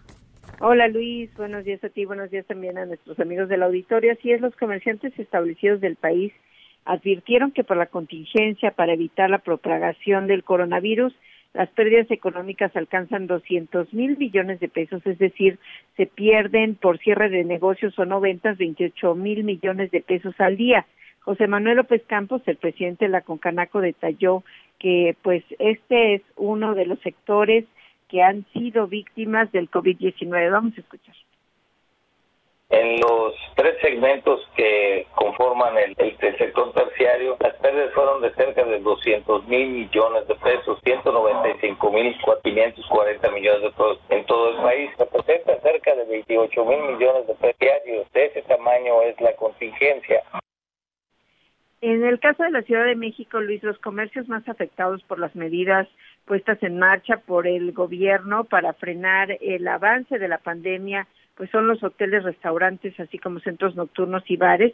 Nathan Poplansky, el presidente de la Cámara de Comercio de la Ciudad de México, también dijo que pues la afectación va a continuar. Vamos a escuchar de 1.908 millones es del 20, 21 y 22 de marzo. La siguiente cifra que di pues ya fue en el tema de la fase 2, donde comentábamos que ya hay 64.758 establecimientos cerrados. Te, doy algunos datos de giros específicos. En restaurantes tenemos una estimación de una caída de ventas del 68%, centros nocturnos, bares y cantinas pues es del 100%, por supuesto, porque ya están cerrados. Hoteles y moteles, que es una industria muy, muy afectada por esta crisis estamos estimando una caída en el 82% de sus ventas, tiendas de abarrotes 4% nada más porque ellos todavía están surtiendo artículos de primera necesidad. Y bueno, en este sentido, el presidente de la Canaco, Luis, advirtió que las micro, pequeñas y medianas empresas no podrán hacer frente a esta pandemia, por lo que pidió apoyos al gobierno, ya que son generadoras del 80% del empleo y no tendrán la capacidad para mantener pues al 100% su plantilla laboral y más con estos cierres. Pero otro problema que están enfrentando algunos establecimientos, sobre todo tiendas departamentales y de autoservicio, pues son los saqueos. Exigen al gobierno frenar estos robos en tiendas de autoservicio que se han venido registrando en distintas zonas del país. José Manuel López Campos de la Concanaco advirtió que tanto los delitos en tiendas como el robo de mercancía y camiones en las carreteras podrían tener un impacto severo que se suma a los efectos de la crisis sanitaria. Vicente Yáñez, el presidente del ANTAS, expresó su preocupación por los actos de rapiña que se han registrado en el Estado de México. Vamos a escuchar. Nuestra mayor preocupación hoy por hoy es que se mantenga la cadena de abasto operando. Es importante que, que no se den estos saqueos, que no se destruyan las instalaciones. Esto ya lo vivimos en otras ocasiones. Al destruir las instalaciones, la cadena de abasto sufre y por ende sufrimos los habitantes que, que no podemos acceder a los productos de primera necesidad. Y bueno, dejan claro que no hay desabasto de productos, por lo que no deben suceder estos hechos que al final afectan a los consumidores. Luis, mi reporte al auditorio. Te aprecio la información. Gracias, Itlali. Muy buenos días. Buenos días. Son las 7 con 17 minutos. Eh, el plan del, del gobierno, pues no queda muy claro. Hablaban hace unos días de un fondo de 400 mil millones de pesos, muy cuestionado en la prensa de dónde saldrá este fondo. Eh, ha sido muy claro el presidente, no habrá rescates, no se quiere endeudar el gobierno tampoco, ante una situación de, emergencia como esta. Eh, va a ser muy complicado para las pequeñas empresas, para los negocios salir adelante y, y es complicado pues para todos, porque así pasa. En una pandemia son, son cosas que, que a veces se llegan a dar en la humanidad y, y esto es dolorosísimo para todos. nadie quiere estar en cuarentena, ¿eh? nadie quiere perder dinero por placer. Sin embargo, eh, pues probado está que entre más te puedas adelantar a, a las tragedias y a las calamidades, pues sales más rápido. Ezra Chabot, ante esta crisis, ante lo que anunciaba ayer Hugo López Gatel, qué es lo que se tendría que cerrar, qué es lo que debería de mantenerse aún abierto. Y Esra, pues yo quisiera seguir conociendo tu opinión, cómo ves este plan, si es que ves alguno realmente del gobierno de la República económicamente hablando para tratar de contener la crisis que se viene. Qué gusto escucharte, Esra, buen día. Hola, buen día Luis, buen día al auditorio. El problema aquí radica obviamente otra vez en los medios para combatir esta situación que se está viviendo ahora de una parálisis. Es obvio que teníamos que cerrar, ahí está, ahí está el momento, la discusión de si tenía que hacerse antes o no, bueno, pues creo que hay que dejarla atrás, finalmente el cierre se produce, eh, vamos a ver quién tiene o quién tuvo la razón, si era el momento adecuado o no, pero bueno, eso ya es lo de menos ya está el cierre. El problema es hasta dónde o qué cierras. Eh, se le pide por un lado a la gente que se recluya en la casa, hay un mensaje en ese sentido, pero en el otro se dice hay que mantener cierta parte del aparato productivo abierto. Y es cierto, estamos ante un problema que no se define claramente, que la línea entre uno y otro no es muy clara. Tienes que mantener el aparato productivo funcionando. Por lo pronto todo lo que tiene que ver básicamente básicamente con alimentos, con por supuesto medicinas, con eh, eh, generación de electricidad, con todo este mundo que a veces lo vemos como algo cotidiano que se da pues así se da por hecho que existe, esa parte tiene que seguir funcionando y ahí es donde pues simple y sencillamente eso no puede parar porque estaríamos prácticamente hundiendo a la población en una situación de imposibilidad real de existir cotidianamente. Y esto, bueno, pues para esto tiene que existir también un apoyo por parte de quien puede o tiene la capacidad de dirección quizá no de recursos en forma inmediata, porque el, desgraciadamente a diferencia de otros países del desarrollo industrial, llamémoslo así, o del eh, capitalismo avanzado, como los Estados Unidos, Francia, la capacidad económica del gobierno mexicano, es cierto, es mínima.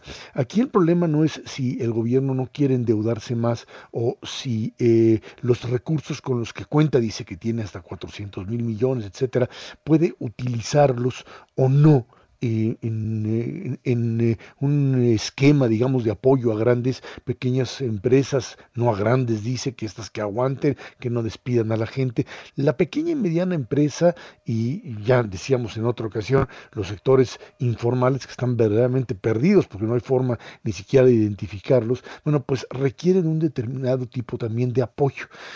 Y aquí es donde entramos en la situación de, pues hay que parar o no. Eh, van a parar porque simplemente a la hora que la gente deja de tener recursos, pues estamos totalmente detenidos. No hay forma de que estos sigan eh, abriendo. El gobierno llegó un poco tarde en eso, o sea, ya la sociedad mexicana desde la semana pasada empezó a parar en determinadas áreas, en determinadas zonas, y esto generó ya un despido de personal que está ahí presente. Si los datos de hoy en los Estados Unidos de despido son pues ya impactantes porque lo tienen bien registrado, en el caso mexicano podría podrían ser verdaderamente terribles en los próximos días. Y aquí, para eso, el presidente de la República dice, la opción es apoyar a los pobres y no dice a los otros a los que tienen que pagar impuestos.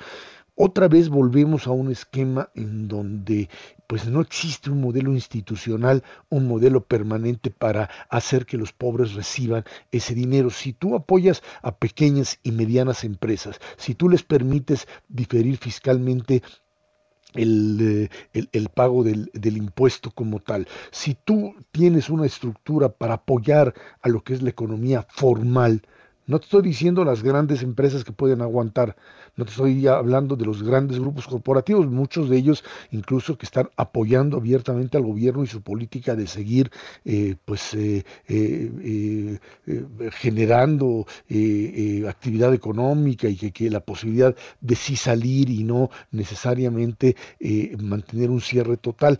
Pero esta pequeña y mediana empresa, Luis, tiene necesariamente que para mantener a esos trabajadores o tener la posibilidad de que los trabajadores no sean despedidos, tiene que tener un incentivo para ello. Si no lo hace, estas empresas no tienen capacidad de subsistencia más allá de 3, 4, 5 o 6 días. Algunas podrán aguantar un par de semanas, pero no más. Y si tú dices que primero los pobres y les vas a dar dinero en efectivo a los pobres, y les vas a trasladar el recurso de esa forma, pues probablemente esa capa de la población, la más golpeada, es cierto, pueda recibir y aguantar con esos 1.500, 3.000 o 5.000 pesos. Pero todo el segmento de clase media, todo el segmento que vive de un salario o de dos salarios o de 10 salarios mínimos como tal, ¿sí? Todo esa, eh, eh, eh, ese segmento, pues es un segmento que simple y sencillamente no va a aguantar, no tiene la posibilidad de mantenerse cerrado y que va a tener que acudir a otros medios para poder subsistir. Es a ese segmento al que necesariamente hay que apoyar, al que tendríamos que permitir cierto tipo de apertura, no digo del negocio como tal, porque hay que recluirse, pero sí una apertura fiscal como tal. Y eso es lo que hay que mantener abierta, un canal institucional que le permita a esas pequeñas y medianas empresas subsistir, porque si no lo que vamos a tener en el momento de superar que lo vamos a hacer, superar la propia emergencia, es una estructura de eh, pequeñas y medianas empresas destruida, que ya no va a tener posibilidad de poder reconstruirse, porque se le, se le va a acabar su propio capital, el pequeño y mediano comerciante lo que van a hacer es chuparse todo su ahorro, el poco que tengan para poder subsistir cuatro semanas, ocho semanas que vaya a durar esto y entonces allí estaríamos metidos en un problema mayor de destrucción de una clase media que se incorporaría desgraciadamente a la informalidad como tal, Luis. Y creo que ese es el problema de tener abierta una economía o la necesidad de tener abierta una economía que permita a ese sector formal pues también subsistir y que no se incorpore al grupo de primero los pobres. Totalmente, Erra. Y fíjate que algo que es eh, frecuente entre nuestros radioescuchas, entre las personas que nos ven en la tele, eh, la gente que nos está eh, marcando por teléfono, escribiendo aquí a, las redes sociales, es la misma pregunta. Bueno, ¿y estos apoyos que ha anunciado el gobierno, dónde los consigo? ¿En dónde me formo? ¿Dónde puedo solicitar algún apoyo? La realidad es que creo que ha habido más respuesta de los estados de la República, independientemente de su color partidista que, que de un programa más claro del mismo gobierno federal. El mismo CCE eh, pues ya le pide al gobierno que, que se aclare un poco más, que, que, diga cómo van a venir estos apoyos, en dónde van a estar. Eh, y, es, y es gravísimo porque hoy ya veremos si, si quizá, no, no lo sé, quisiera conocer tu opinión, Esra. A lo mejor la reunión que tiene en este momento el presidente de la República, vía virtual con los otros líderes del mundo, pues, pues a lo mejor puede abrir un poco más el, panorama y hacer entender que, que, esto es necesario en donde no se tiene que estar ni discriminando ni, ni excluyendo a nadie. Es ayuda para todos para no acabar en el escenario, pues francamente dantesco, triste a más no poder que describes, una clase media que va a terminar más afectada y que poco a poco va a ir desapareciendo para incorporarse a, a, pobreza, a estadísticas de, miseria y a la informalidad, porque pues en la informalidad de alguna u otra manera pues todo es más sencillo, ¿no? Ahí no pagas impuestos, ahí de alguna manera a lo mejor te apoyan de una u otra forma. Pues gran mensaje hacia el gobierno federal es Rashabot. Yo creo que estamos ante una situación muy clara. Yo no sé si esta eh, lectura que pueda tener el presidente de lo que en esta reunión del G20 puedan hablar, pues le modifique su, su, proyecto como tal. Pero lo que sí es muy, muy, claro es el hecho de que hoy hay sectores no solamente de grandes empresarios, sino de pequeños y medianos que abiertamente le dicen si hay líneas de crédito, estas tuvieron también, al igual que la temporalidad eh, con la que se cerró y que si estuvo a tiempo o no, esto tiene que fluir ya. O sea, tendría que estar en este momento dándose y encontrar el mecanismo para hacerlo. Porque si vas a tener que ir en este momento, porque dice que van a dar créditos a las pequeñas, ¿a dónde van a ir? ¿Cuánto tiempo va a tardar en que este crédito fluya? ¿Con quién, ¿A quién vas a ir a buscar o quién te va a dar el papelito para llenar el formato y te van a depositar en dónde, con qué institución? El problema es que por eso es que la forma más fácil de hacer esto era un determinado tipo de exención fiscal o por lo menos de posposición de pago del de impuesto, porque entonces ese recurso que tú ibas a tener para pagar en este momento eh, lo que sería la declaración anual o algún pago provisional lo podrías usar. Entiendo que el gobierno está también muy apretado, su nivel de endeudamiento también lo puede llevar a una situación complicada, pero no hay de otra.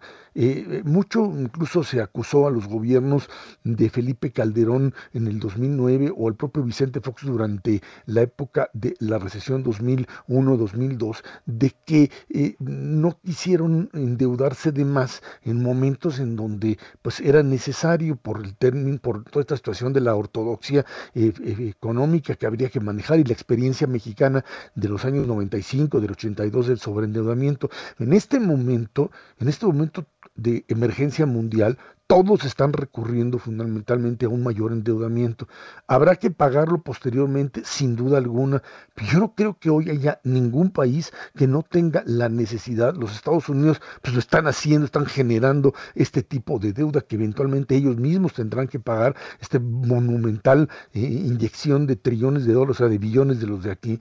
Y esto, no, esto lo vas a tener que hacer y la forma efectiva de hacer, de mandar ese recurso a la sociedad, es con una exención o con una posposición fiscal, porque lo tienes de inmediato, lo recibe la gente, la gente ya tiene el dinero. Si tu gobierno eres el que le vas a entregar el dinero, te vas a tardar horrores, no le va a llegar aquí a nadie, vamos a meternos en un esquema de corrupción honestamente no va a suceder, no va a suceder jamás. Si gobiernos de los estados pueden llegar a pues a apoyar con algo, pues también suena muy bien, Luis, pero honestamente, en una situación como la de ahora, quizá lleguen como también en el coronavirus demasiado tarde, porque ya para cuando las empresas o cuando, cuando ya llegues a darle el chequecito, la empresa ya no va a existir, porque no aguantan, te insisto, no aguantan como está la situación, una, una semana más o dos más y ya no estarán, ya no las verás, verás la cortina bajada y prácticamente despedidos a sus empleados. El tiempo corre y desgraciadamente parece que pues no lo han sabido aprovechar como se debe. Esta es la realidad de nuestro país. Gracias, Serra. Te seguimos en tus redes en arroba Shabot. Muy buenos días, gracias. Gracias a ti, buenos días. Siete de la mañana con 30 minutos. Representante de la OMS en Rusia pronostica cuándo habrá una vacuna contra el coronavirus. Dice que en menos de un año. Información que ya habíamos dado a conocer, pero ahora la valida el representante de la OMS en Rusia. Muy interesante lo que hacen los representantes locales de la OMS y lo que hace la OMS en general. Pues, bueno, en fin, ahí le dejo el dato. Y, esta es información que no tiene que ver con el coronavirus. Y, está saliendo en CNN. A ver, sería como que un timing muy raro, pero pues el mundo está bien extraño. Al parecer, eh, la administración de Trump, de acuerdo a CNN, podría declarar a Venezuela como Estado patrocinador del terrorismo y hacer ya una acusación formal contra Nicolás Maduro. Todo esto en medio pues de la crisis mundial del coronavirus. Vamos a estar atentos a ver si esto se confirma o no. Es información que trasciende en varias ah, agencias, particularmente eh, en CNN, generada por CNN. Podría ser que hoy se presentase una acusación formal contra Nicolás Maduro por ser Estado patrocinador del terrorismo. 7 con 31, pausa. Seguimos con más. Estás escuchando MBS Noticias con Luis Cárdenas. En un momento regresamos. MBS Noticias con Luis Cárdenas. Continuamos. Deportes con Nicolás Romay. Qué gusto saludarte, Nicolás Romay. Muy buenos días, ¿cómo estás? Bien, Luis, con el gusto de saludarte a ti y a toda la gente que nos acompaña. Fíjate que el día de ayer en Marca Claro por MBS Radio platicamos con Javier Aguirre, técnico mexicano de Leganés, que lleva ya 15 días encerrado con su esposa en Madrid. Eh, platicamos con él para que nos explicara un poco cómo lo está viviendo él y su familia en España. Vamos a escuchar lo que nos dijo. Pues es algo que, que no se puede frivolizar. Los felicito de verdad que vayan tomando esa iniciativa de quedarse en casa, porque es la única manera de contener la velocidad de transmisión de este canijo virus que aquí en España pues ya está anda rondando los 40 mil infectados y 3 mil y pico de muertos y de verdad que no es poca cosa. Como entrenador poca poco puedo hacer. El preparador físico sí se pone a una hora con todos los jugadores todos los días y se, se ponen vía Skype todos a la misma hora y les pone rutinitas de trabajo. Sucede que que no todos tienen el mismo material. Eso en cuanto al plano profesional. El plano personal, pues leo, estoy leyendo, retomando libros que no había terminado. Eh, me echo mis cartitas con Silvia, aunque siempre me gana. Me hace trampa, pero no importa, me hago güey. Le echamos maratón, siempre le gano yo. Y, y vemos series, series, películas. Ahora mismo no estamos de vacaciones, pero, pero da la sensación que estamos lo que dice Javier Aguirre y también haciendo énfasis, eh, Luis, en lo complicado que será regresar a la actividad. Cuando todo esto se normalice, eh, pues van a tener que hacer una pequeña pretemporada porque los futbolistas van a tener que volver a agarrar ritmo y esto les va, les va a pasar en España, en Italia, en todas partes del mundo, porque como bien lo dice, aunque no estamos de vacaciones, parece que sí. Totalmente, ¿eh? es la sensación para algunos. El asunto es, pues, de, de, quedarse, de quedarse en casa y también de venir una, una reflexión en torno a, a, lo que puede ayudar en algún momento, pues, este asunto de los home office, de trabajos remotos, cuándo sí puede funcionar, cuándo no. El, el beneficio que le estamos haciendo al planeta, también por mencionar ahí algunas de las notas positivas, creo que es que es importante. Pues ahí muy interesante, Nicolás Romay, vamos a seguir de cerca. Eh, tu transmisión más tarde ahí desde tu casa. Sí, estamos ya transmitiendo, marca claro por MBS Radio desde casa, ¿no? Desde, desde mi casa, desde la del Capi Beltrán, desde la de Alberto Lati, desde nuestras casas, ¿no? Intentaremos eh, hacerlo aquí a partir de, de, ayer hasta nuevo aviso, ¿no? Ojalá que sea el menor tiempo posible porque eh, extrañamos, ¿no? Extrañamos que haya deporte, extrañamos que haya tantas cosas, pero bueno, entendemos que es la situación de, del mundo y queda ayudar desde nuestra trinchera. Te mando un abrazo, Luis. Va de vuelta, gracias, Nicolás Romay, muy buenos días. Igualmente. 7 con 38 minutos. Siga Nicolás Romay en arroba Nicolás Romay. Oiga, eh, a ver, hay, hay muchos temas que nos están eh, escribiendo. Ahorita le damos algunos datos. ¿Dónde podemos checarlo el apoyo económico que da el gobierno? Es que depende también del Estado de la República. Muchos estados van a dar ciertos apoyos o ciertos créditos. En el caso de la Ciudad de México, 10 mil pesos en créditos sin interés. Eh, nos preguntan aquí también qué bancos van a suspender sus pagos en créditos. Ahorita le vamos a dar todos los detalles. Son las 7:38. MBS Noticias con Luis Cárdenas.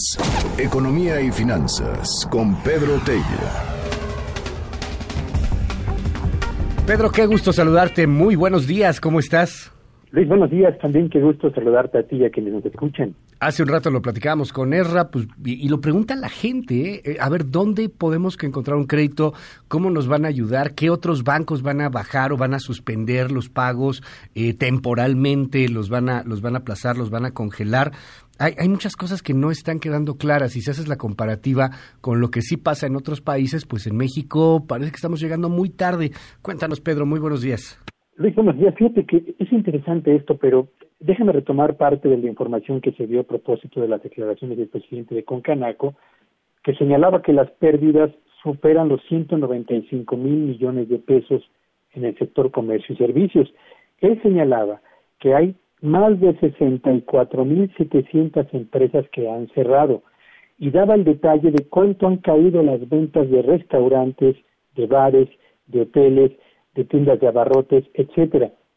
Y cuando ocurre esto, Luis Auditorio, lo que estamos viendo son los síntomas evidentes de un mal que se nos viene encima, un auténtico tsunami en materia económica, que empieza en este caso por el eslabón último o uno de los últimos eslabones de la actividad económica, que son restaurantes, bares, hoteles, tiendas de abarrotes, grandes centros comerciales, pero que empieza paulatina y mayoritariamente también a afectar a los eslabones previos. Estas empresas que tienen problemas, estos más de 64.700 empresas que han cerrado, tenían proveedores y esos proveedores tenían al mismo tiempo proveedores.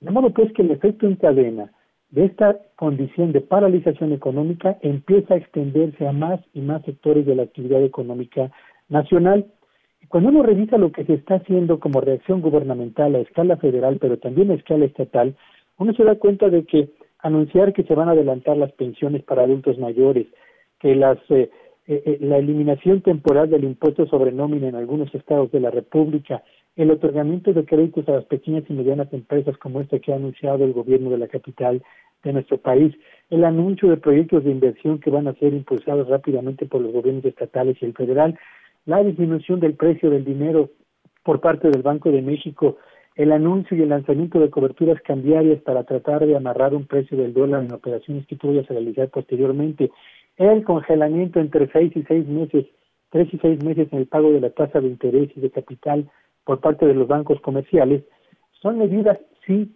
que apuntan en la dirección correcta, pero tienen un problema, Luis Auditorio.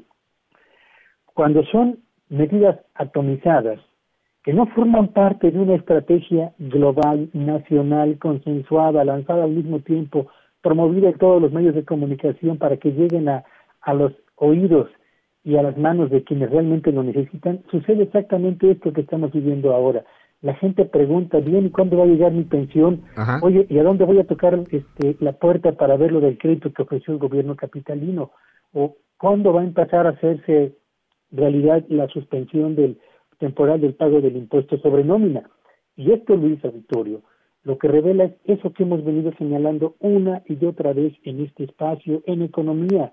Es absolutamente indispensable el sentido de oportunidad, pero no solamente actuar rápidamente, sino hacerlo de manera íntegra, integral, consensuada, sumando absolutamente todas las fuerzas y todos los esfuerzos que tienen la posibilidad de aportar algo para hacer frente a una condición como esta si tienes la certeza de lo que se te viene encima, Luis. Pero demoras en el tratamiento, curar una recesión o curar una crisis tomará más tiempo del que originalmente debió haberte tomado y los síntomas serán más intensos y más duraderos de lo que pudieron haber sido si hubieras actuado con sentido de oportunidad, en forma integral y evitando esto que está ocurriendo en México, que es la atomización de acciones útiles, sí, pero que carecen finalmente de la certeza de, y después de que las anuncian, ¿qué sigue? ¿Dónde voy a hacerlo? Y, solamente para terminar, Luis, en Estados Unidos y en Alemania se acaban de lanzar en el curso de las últimas 24 horas históricos planes de rescate económico, no solo por la magnitud de los recursos que están involucrando, en el caso de Estados Unidos y en el de Alemania, para que tengan una idea que nos están escuchando, el monto de los recursos que van a movilizar equivale a cerca del 30%, sí, 30% del valor total de lo que se produce en Estados Unidos y en Alemania, es decir, 30% del PIB. Incluye claro. financiamiento para las empresas pequeñas y medianas, fondos de garantía para quienes requieran recursos, apoyos directos a las familias, al mismo tiempo movilización de la banca de desarrollo para impulsar proyectos que permitan la actividad, la actividad económica, lo mismo en Estados Unidos que en Alemania. De ese tamaño es la magnitud del tratamiento que ambas economías han impulsado, Luis, allá, y de ese tamaño es la falta de definición de una estrategia en claro. Gracias, Pedro. Eh, pues seguimos de cerca aquí estos temas, como siempre. Te seguimos también en tus redes. ¿Cuáles son? Me encuentran en arroba Petello Villagrán. Feliz jueves para todos. Gracias, Pedro Tello. Hago una breve pausa, 7.44. Seguimos.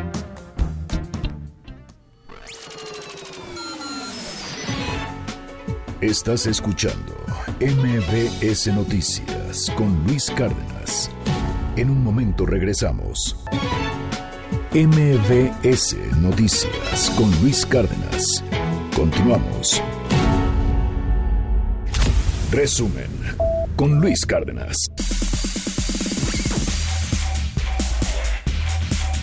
7 con 48 minutos. Katia Islas, qué gusto saludarte. Buenos días. Buenos días, Luis. Buenos días a todo el auditorio. Insiste el subsecretario de Salud, Hugo López Gatel, en que se debe respetar el aislamiento social para evitar mayores contagios de coronavirus, como ocurrió en países europeos ahorita ya no son vacaciones. Lo que estaba estipulado como vacaciones ya no son vacaciones, ni en el trabajo ni en la escuela. Debemos quedarnos en casa. Y esto lo digo y para que usted que nos escucha lo identifique bien, porque en Italia, precisamente antes de entrar a la fase de transmisión rápida, hubo gran movilidad de personas por actividades de vacación. Hasta el momento, como dijimos, tenemos relativamente concentrada la epidemia en las zonas metropolitanas, en especial la del Valle de México. Si la gente toma vacaciones, se va a ir a dispersarla por el resto del país. Y pese al llamado de las autoridades sanitarias, el senador de Morena, Félix Salgado Macedonio, se fue a la playa y posteó en redes sociales una fotografía desde Acapulco. Cabe recordar que hace unos días el legislador desestimó la pandemia de coronavirus cuando los panistas pidieron suspender las sesiones en la Cámara Alta. La ley es clara, tenemos que estar presentes, legislando presentes, nada de que a control remoto, esa jalada de dónde la sacaron, que ahora quieren legislar a control remoto. Ahora, tienen miedo de contagiarse, no sean cobardes, vengan, no sean flojos, vengan a trabajar. Y si nos vamos a morir, pues aquí nos vamos a morir en la raya. Y minimiza el empresario Ricardo Salinas Pliego la pandemia de COVID-19 que afecta al mundo frente a directivos y colaboradores de Grupo Salinas. Hizo referencia al aislamiento social y al cierre de negocios.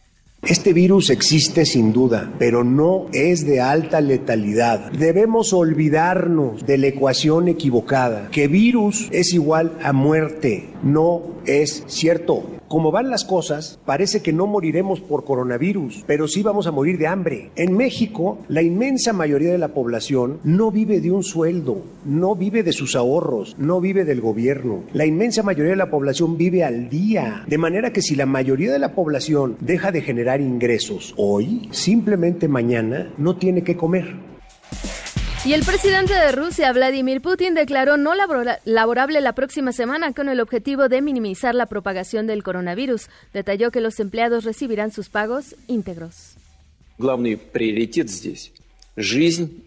Las principales prioridades son la vida y la salud de nuestros ciudadanos.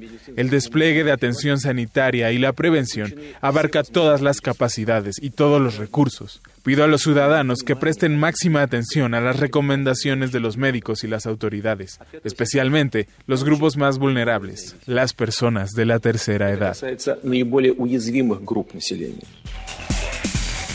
Gracias, Kat. Te seguimos en tus redes. ¿Cuáles son? Arroba Catislas. Gracias. Buenos días. 751.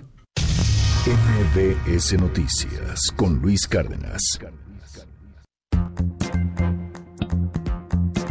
Hay muchos empresarios en muchas eh, vertientes eh, tomando el coronavirus.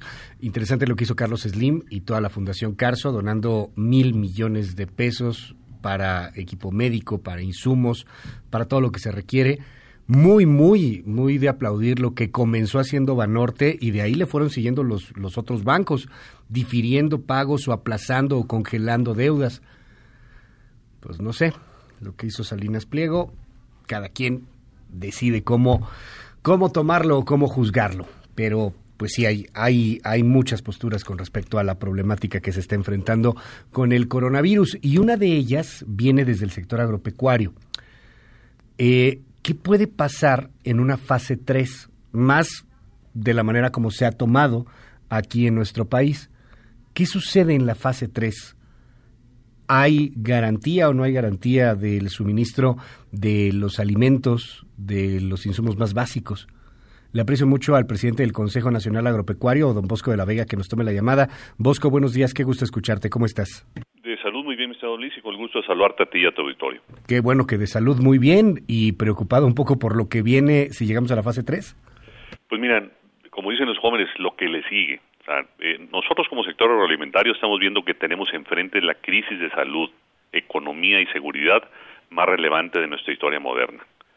Eh, oír que Europa lo compara con su Segunda Guerra Mundial y que Estados Unidos como nada tan grave como la depresión de 1929, pues son, son señales de que tenemos una alerta más seria de lo que considero que estamos evaluando. ¿Cuál creo que va a ser el gran reto? Es esta curva de la pandemia, cómo va a afectar al comercio y a los que menos tienen, cómo vamos a reaccionar como sociedad, como gobierno, como empresa, y sobre todo ahí vemos que en salud, pues el límite cuáles son las camas, medicamentos y médicos a la hora que esa curva sube, como lo hemos visto en el mundo. En economía, ¿qué estamos viendo? Que no hay un plan serio de gobierno e iniciativa privada. La, la iniciativa privada presentamos un plan que no ha tenido respuesta. Ayer escuchamos eh, y antier también los planes del gobierno, pero no hemos visto que sea el plan financiero para el gobierno, para la liquidez, para proteger a las pymes, no lo hemos visto. Y el otro tema que más nos preocupa, la seguridad. Ya tenemos indicios de cómo se coordinan eh, vía redes para el tema de saqueos y demás, pero el día que el aislamiento y que no permita la movilización y las personas que son millones en este país que viven día a día, que no van a tener ingresos, cómo nos va a ir y cómo vamos a coordinarnos es una mezcla muy riesgosa. Vemos a los países como Estados Unidos y como Inglaterra que están ajustando más economía contra menos muertes. Y vemos que en Italia la decisión de si alguien vive o no es si hubo una cama y un respirador para sobrevivir. Entonces, ante este escenario, eh, platicamos con nuestro secretario de Agricultura y estamos con él el día de mañana eh, Vicente Yáñez, el presidente de ANTAD, está Enrique González, presidente de Canacar, Miguel Gracián de las centrales de Abasto, Federico González de Banco de Alimentos, Félix Martínez, nuestro vicepresidente de Seguridad, eh, Laura Tamayo de Comunicación, Jorge Narváez de Logística. ¿Con qué intención? De garantizar la cadena de suministro de alimentos en este país, lógico que lo tenemos que hacer con seguridad, con gobernación, con la Guardia Nacional, con el Ejército, para en la etapa crítica que no tardamos menos de dos semanas a tres semanas, donde ya sabemos que pues una fase 3 es una cuarentena obligatoria, pero la fase 4 pues ya se restringe la movilidad en el país y ahí es donde vamos a estar en una severa crisis que necesitamos mitigar. Junto con esto, a mí me gustaría escuchar de nuestro gobierno un plan económico de contingencia de corto y mediano plazo. la pérdida de empleos va a ser eh, fuertísima y lo que estamos haciendo en el sector agroalimentario es trabajándole, viendo los temas de movilidad. Nos llamó mucho la atención que la Secretaría de Salud sacó en el diario oficial y en su apartado segundo, eh, inciso C, habla de todas las actividades que van a estar vigiladas y todo, pero no menciona ni la agrícola, ni la ganadera, ni la pesquera, ni la acuícola. O sea, realmente necesitamos que nuestro gobierno trabajemos hombro con hombro y la sociedad civil para hacerle frente a la crisis más severa que vamos a tener nuestra generación. Y ahí quiero agradecer a nuestro gobierno que por lo pronto ahorita acaban de tomar una decisión que van a apoyar el tema de maíz, la comercialización de maíz, con coberturas de cosecha para Sinaloa, Sonora y Tamaulipas, que beneficia a más de 20 mil productores y son 5.5 millones de toneladas, que es un tema, pues, clave para garantizar el abasto, fortalecer las cadenas productivas y el mercado interno. Nos queda pendiente el sorgo de Tamaulipas, pero estamos tomando acciones. Mas, sin embargo, puestos para servir a nuestro país y, sobre todo, revalorar y atender al sector agroalimentario, que es un tema vital, en especial en crisis como la, que México va a vivir.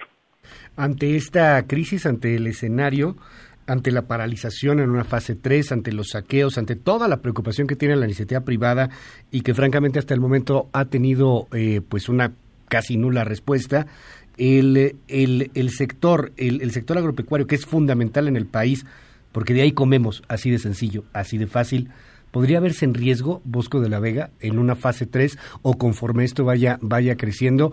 Pues, cito los ejemplos que pones porque son los que son. Eh, la Segunda Guerra Mundial es eh, la comparativa en Europa, la crisis del 29 la comparativa en los Estados Unidos, todos los países pidiendo créditos, todos los países entrándole al tema de una deuda, entrándole a temas de rescates a su población. Aquí pues es muy claro, no vamos a hacer nada, así lo dijo el presidente, no nos vamos a endeudar, no va a pasar nada y, va a venir a un apoyo, pero directamente a los más necesitados, que todavía no queda muy claro cómo, cómo va a llegar. Eh, desde su perspectiva, ahora sí que como va la cosa, está en riesgo la distribución, está en riesgo la producción, está en riesgo la comida de los mexicanos, te lo pongo así más sencillo. Pues mira, eh, con el factor de seguridad y no habiendo un plan de contingencia, llámale monetario, evitando la liquidez, salvando a los pequeños negocios, protegiendo a los más pobres, a nuestros indígenas, va a ser un serio problema en este país.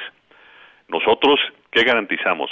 Que sí va a haber los alimentos en el campo, pero el tema va a ser cómo trasladarlos, almacenarlos, garantizar su distribución a través de tianguis, centros de conveniencia, este, eh, centros comerciales, y ese tema es el que más peligra. Y si se rompe esa cadena de suministro, vamos a entrar en una severa crisis. Y aquí puede haber muchos muertos por el tema de salud, pero muchos muertos también por el tema de seguridad y muchos muertos por el tema de alimentación. Y ahí es donde debemos trabajar sector privado, gobierno y sociedad para hacerle frente a esta gran crisis.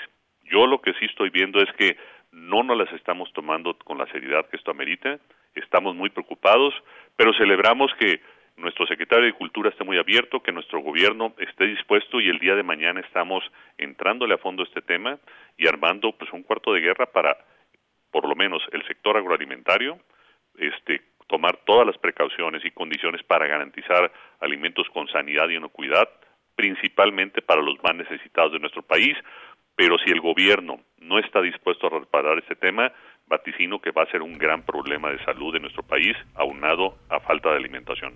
Ojalá que no sea así. Eh, enhorabuena porque los escucha el secretario de Agricultura, pero también, seamos francos, al final, pues la decisión tendrá que venir desde Palacio Nacional, tendrá que venir la atención desde el presidente de la República.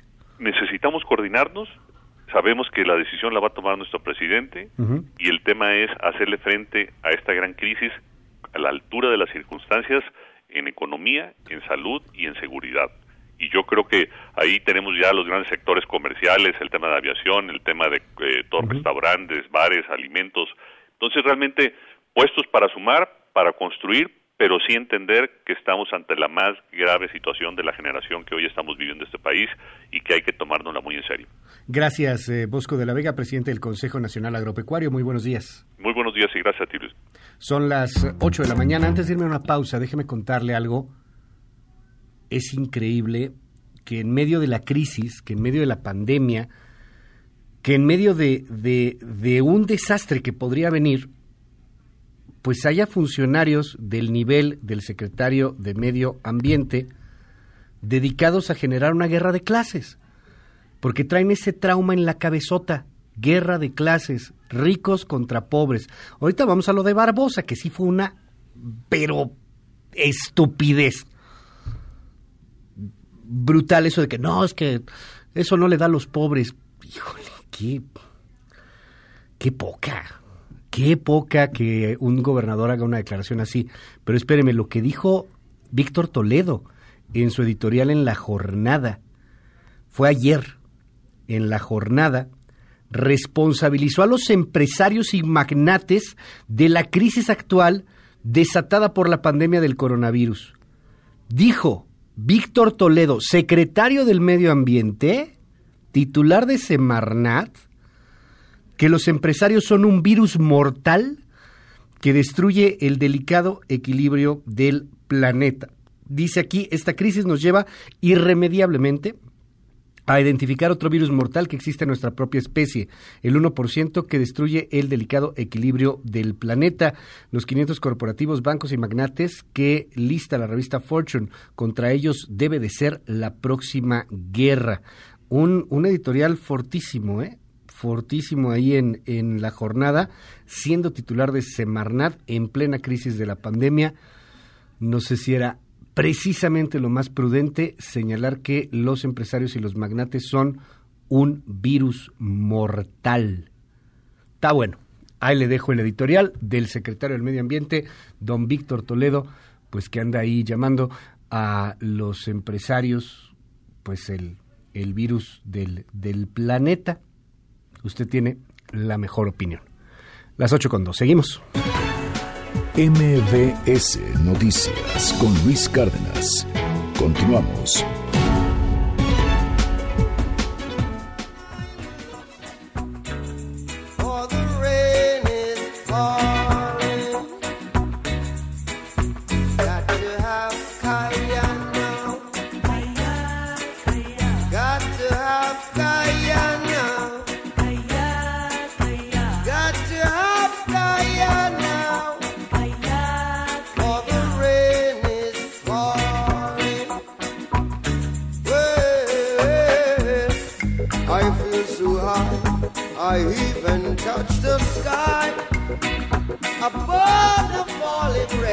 Qué buena rola, ¿no? Relajante, tranquilita, Calla de Bob Marley. Que Bob Marley, pues algo tiene que ver con la mota, ¿no?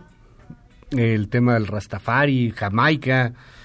Y imagínese usted esa rola de Bob Marley como fondo en la oficina de la secretaria de Gobernación, Olga Sánchez Cordero. Híjole, qué, qué resbalón. Digo, no, no sé por qué, pero a ver, ayer Olga Sánchez Cordero subió unas fotos a su cuenta de Twitter. Obviamente no es ella quien las sube, es su equipo de comunicación. Entonces, tiene un fotógrafo y el fotógrafo pues, saca ahí las fotitos de, de cómo estaba Olga Sánchez Cordero promoviendo la venta de cachitos del avión presidencial, que por cierto es un tema que ya quedó ahorita enterrado con toda la tragedia del coronavirus, pero bueno, los, eh, las fotos eran cuatro fotos y ahí está promoviendo la venta del avión presidencial, los cachitos, ahí está con las personas. Y en una de las fotos aparece su escritorio, o el escritorio ahí en la Secretaría de Gobernación.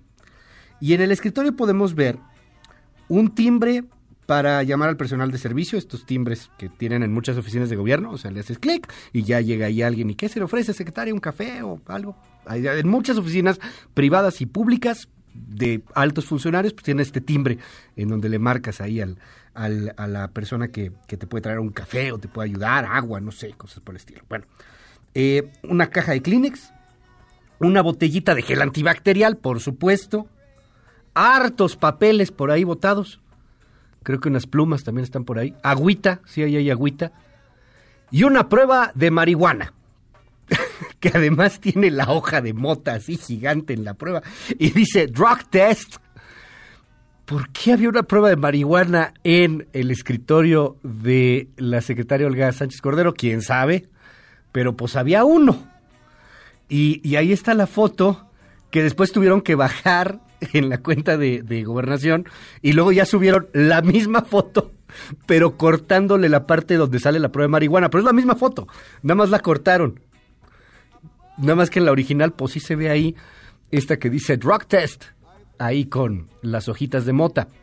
La rola se llama Bob, la rola se llama Kaya y es de el gran Bob Marley. 8-7.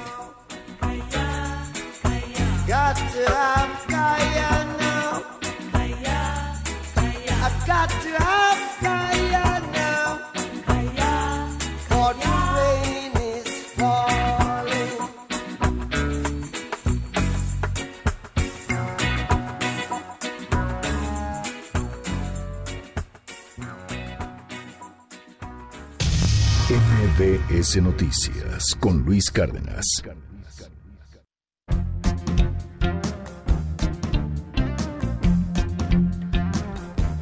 Enrique Quintana es una de las plumas más influyentes, con mayor, con mayor precisión, con mayor luz en este país en, en temas financieros, en temas económicos. Y y bueno, pues el, panorama que, últimamente nos, nos pinta Enrique Quintana en, en sus textos, en el financiero, en, en, artículos también ahí en el financiero, pues es un panorama muy complicado porque así están las cosas. Eh, una recesión mundial, una recesión que nos va a pegar, Moody's nos está bajando a 3.7 y eso como que se ve optimista. Yo te aprecio mucho, Enrique, que nos tomes esta llamada telefónica. Muy buenos días, ¿cómo estás? Muy bien, Luis, muy buenos días. Oye, hoy, hoy escribes en el financiero sobre pues lo tarde que, quizá pudimos haber llegado para suspender actividades. Eh, todavía no paramos la economía del todo. Y recuerdo lo que platicamos hace unos días, decías, entre, entre más te adelantes te sale más barato en términos de salud, en términos económico, en términos de todo. Hasta el momento, ¿cómo vas viendo el, el panorama? Cuéntanos, Enrique. Mira, creo que se están tomando decisiones correctas, como esta que anunció ayer el subsecretario López Gatel, pero eh, un poco atrasadas. Eh, esto debió haberse eh, debió haber procedido el cierre del gobierno pues desde hace una semana o poco más para tratar de bajar los riesgos de contagio.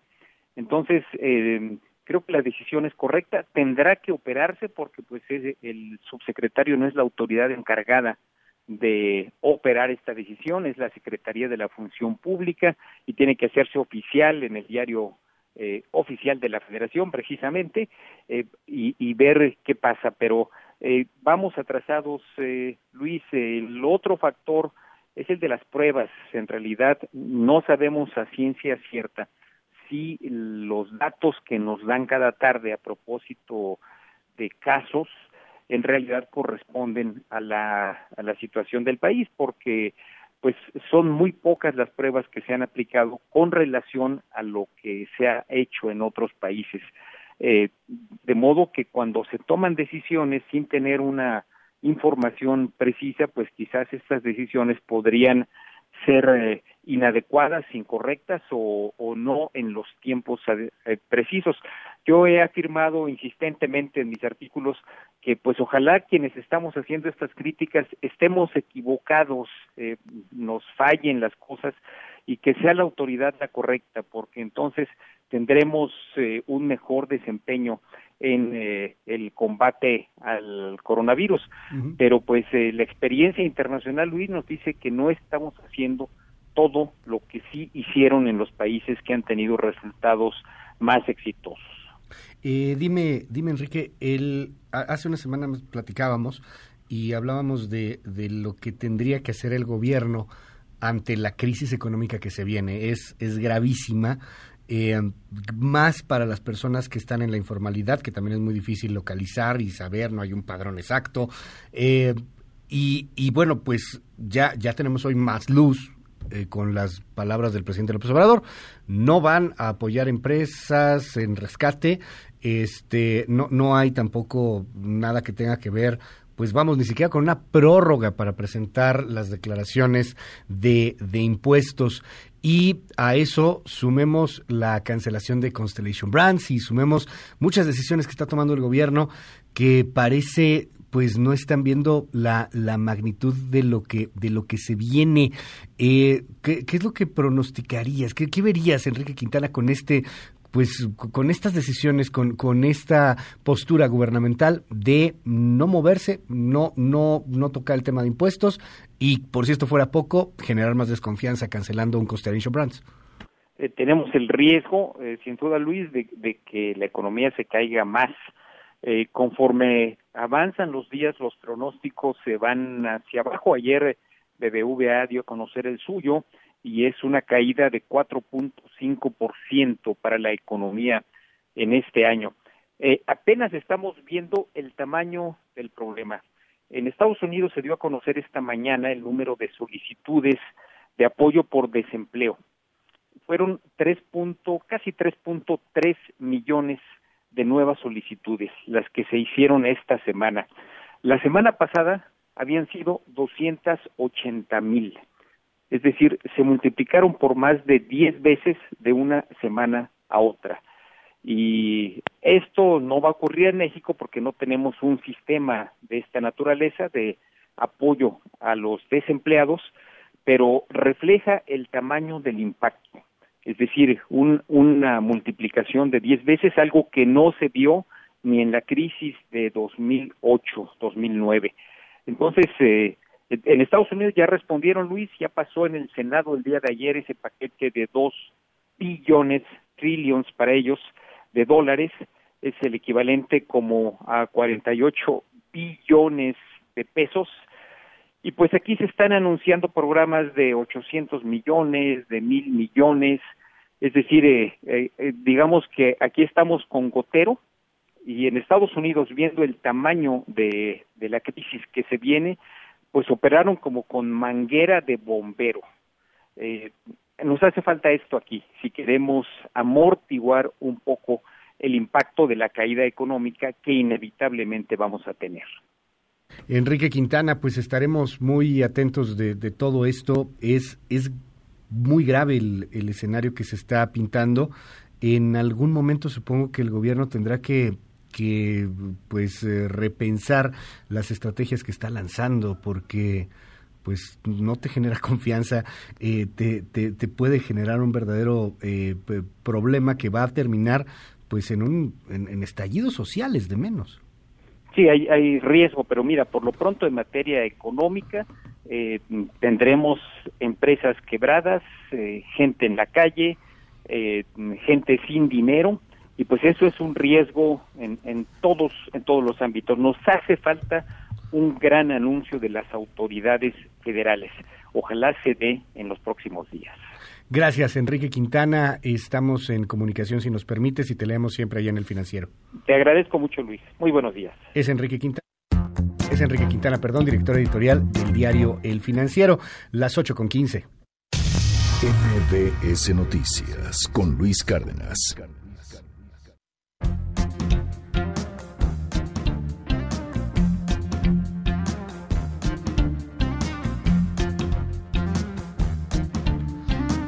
8 de la mañana con 15 minutos. Todavía no empieza la mañanera, ¿eh?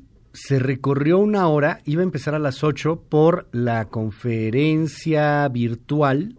Por eso asiste el presidente López Obrador, porque pues es virtual, no, no hay que salir del país, con los líderes del G20. Suponemos que sigue reunido en esta conferencia porque se ha trazado la mañanera, son las 8 con 16, estaba programada a las 8 de la mañana. A ver qué pasa, estamos esperando qué sucede ahí en el Palacio Nacional. Déjeme contarle a propósito de las mañaneras y a propósito del presidente Andrés Manuel López Obrador. Ayer se publica la encuesta de GEA, de Grupo de Economistas y Asociados, con respecto a la aprobación presidencial, la aprobación de López Obrador. En diciembre de 2018, o sea, hace ya más de un año, iniciando el sexenio de López Obrador, 59% de los encuestados aprobaba al presidente. De diciembre de 2018 a marzo de 2020, la caída pues es importante. 47% aprueba al presidente, esto en marzo de 2020, y lo desaprueba el 46%. No sabe, no contestó, no le interesa, 7%. Va de nuez.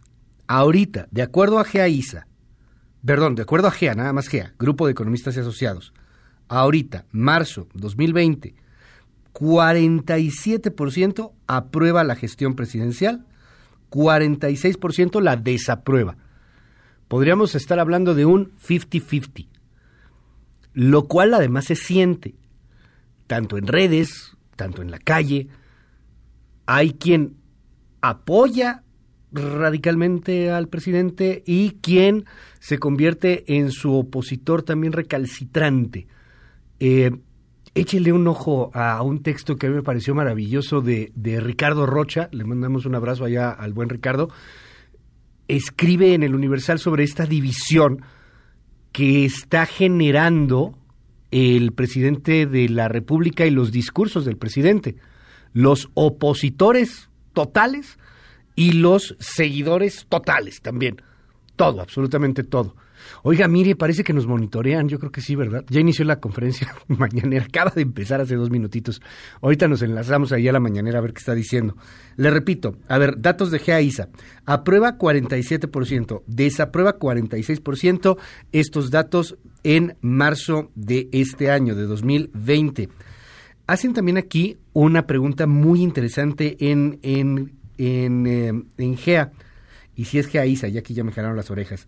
Es GEA eh, de Grupo de Economistas y Asociados y de Investigaciones Sociales Aplicadas. A ver, en general, ¿usted aprueba o desaprueba la labor realizada por López Obrador como presidente de la República? Aprobación incondicional, 16%. Haga lo que haga el presidente, lo apoyan, 16%. En diciembre de 2018 era el 25%. Aprobación condicionada, 31%. Y desaprobación, 46%. Le subo la encuesta, ahí está disponible en nuestras redes sociales en unos momentos más, encuesta de GEA y de ISA, de Grupo de Economistas Asociados y de Investigaciones Sociales, sociales Aplicadas, disponible eh, pues en un momento más ahí en nuestras redes para que la pueda consultar si usted está interesado en este tema. Es una encuesta que ya está poniendo casi 50-50 la aprobación presidencial. 8 con 19 minutos, me enlazo a la mañanera. El presidente acaba de terminar su reunión eh, virtual con los líderes del mundo. Esto es lo que está diciendo. Del mundo que están padeciendo por esta pandemia. Expresamos que es fundamental, como se ha llevado a cabo en México el conseguir la participación de los pueblos. Lo hemos dicho y lo volví a repetir, de que para enfrentar esta crisis de salud no basta con los hospitales, se requiere de la participación de la gente y hablé en especial de la importancia de la familia. Repetí de que en México, como en otros pueblos, la familia es la institución de seguridad social más importante, que estamos acudiendo al apoyo de las familias mexicanas para proteger a nuestros adultos mayores, para cuidar a enfermos de diabetes, de hipertensión, de padecimientos renales, a madres, mujeres embarazadas, y que esto es fundamental en la estrategia, el que nos cuidemos unos a otros y que nosotros contamos con esta fortaleza que es la familia. También hablé de que en el proceso de recuperación económica debe darse atención especial a las microempresas familiares y a todos los que trabajan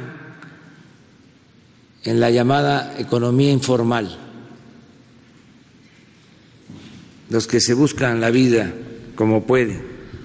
Bueno, ya es un Andrés Manuel López Obrador, un presidente de la República que ya está en su cancha, ya está en la mañanera, ya, ya está con, su fuente, ya está con, pues, con el control que representa la mañanera, ya no está en lo que estaba hace un ratito, que pues era lo que sería la primera conferencia que tiene con líderes del mundo, porque ha rechazado ir a las otras, eh, no fue a Davos, por ejemplo, al Foro Económico, eh, y, la, la, reunión esta, la del G20, pues, pues asiste porque es virtual. Eh, estuvo más o menos unas dos horas en, en, esta conferencia, no sabemos si ya terminó necesariamente, salió antes, cuál, cuál, fue el protocolo, ahorita lo, lo sabremos seguramente, eh, y pues está dando el reporte de qué fue lo que hizo, de qué habló, dice que habló de la importancia de la familia, que habló de cómo apoyar a las economías, particularmente a las economías informales, es muy diferente la economía informal que hay en México a la economía informal que hay en otros países. Interesante está dando el reporte el presidente de la República, que fue lo que dijo de que hablaron con los líderes del mundo, con los líderes de las 20 economías más poderosas del planeta. Esa es la reunión del G20. Ya, ya, ya, ya terminó al menos la participación del presidente López Obrador y hoy, pues ya le repito, está en su cancha, ya en estos momentos, en la mañanera, en, en el en el eh, escenario que él conoce perfectamente bien y que domina perfectamente bien y que entendemos pues no se va a suspender. Al lado del presidente de la República está Hugo López Gatel, entonces bueno pues habrá información sobre el coronavirus en unos momentos más. Dice el presidente también que él expresó la solidaridad a los pueblos del mundo para el asunto del coronavirus. Voy a hacer una breve pausa. A ver, me enlazo rápidamente otra vez con el presidente. Que no prevalezcan los monopolios comerciales. Que no se use el precio del petróleo para afectar la economía de los pueblos. y cerrarle el paso a la especulación financiera.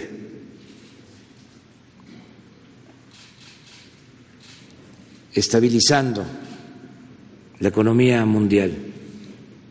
Y por último, hablé de rechazar el racismo y la discriminación.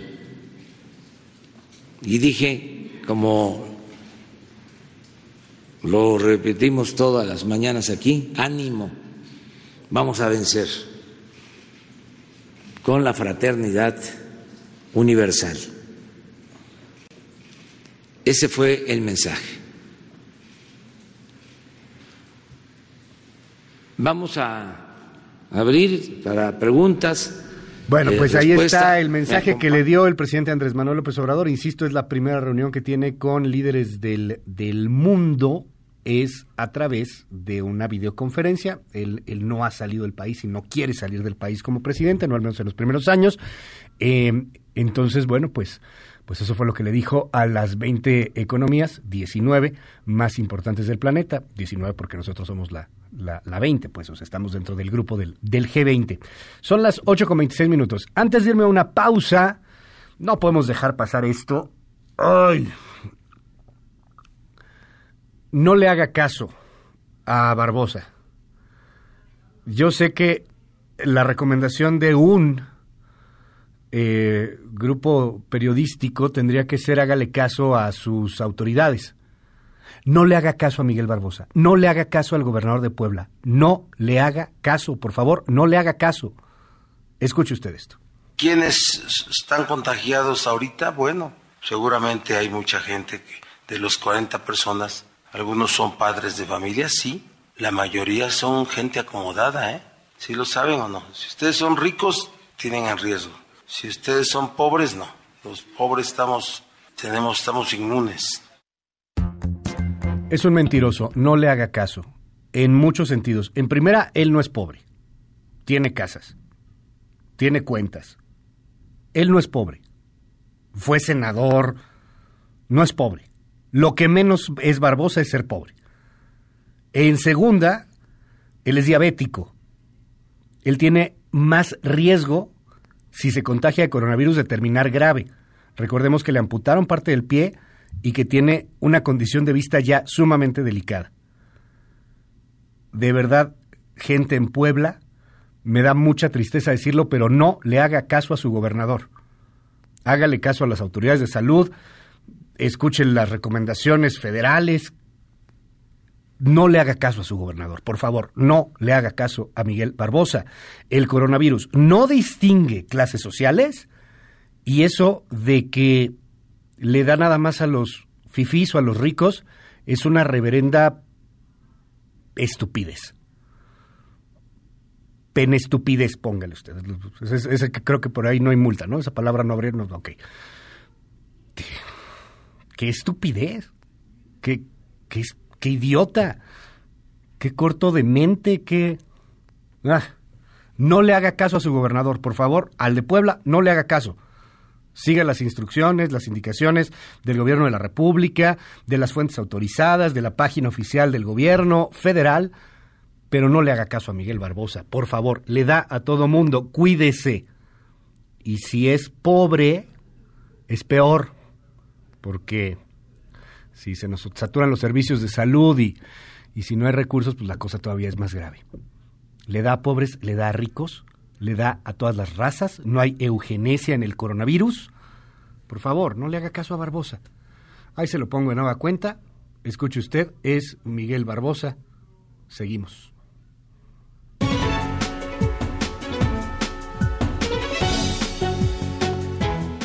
¿Quiénes están contagiados ahorita? Bueno, seguramente hay mucha gente que de los 40 personas, algunos son padres de familia, sí, la mayoría son gente acomodada, ¿eh? Si lo saben o no. Si ustedes son ricos, tienen en riesgo. Si ustedes son pobres, no. Los pobres estamos, tenemos, estamos inmunes.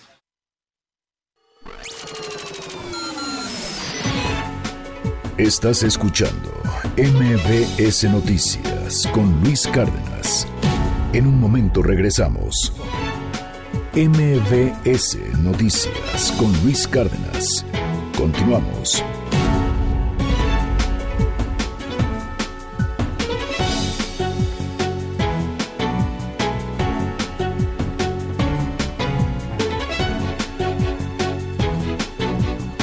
Son las 8 con 33. Le aprecio al gobernador de Jalisco, a don Enrique Alfaro, que nos tome esta llamada telefónica. Gobernador, buenos días, ¿cómo está? Muy bien, Luis, gusto saludarte. Buenos días. Eh, pues, ¿cómo va eh, la crisis allá en, Jalisco? ¿Se han eh, tomado medidas en el Estado en particular? medidas especiales a diferencia de las de las medidas recomendadas a nivel a nivel federal tengo entendido que se extiende esta esta cuarentena este este llamado a la población a quedarse en casa Sí, en realidad, eh, Luis, lo que hemos hecho en Jalisco no es eh, inventar hilo negro, lo que hemos hecho es atender las recomendaciones de la Organización Mundial de la Salud.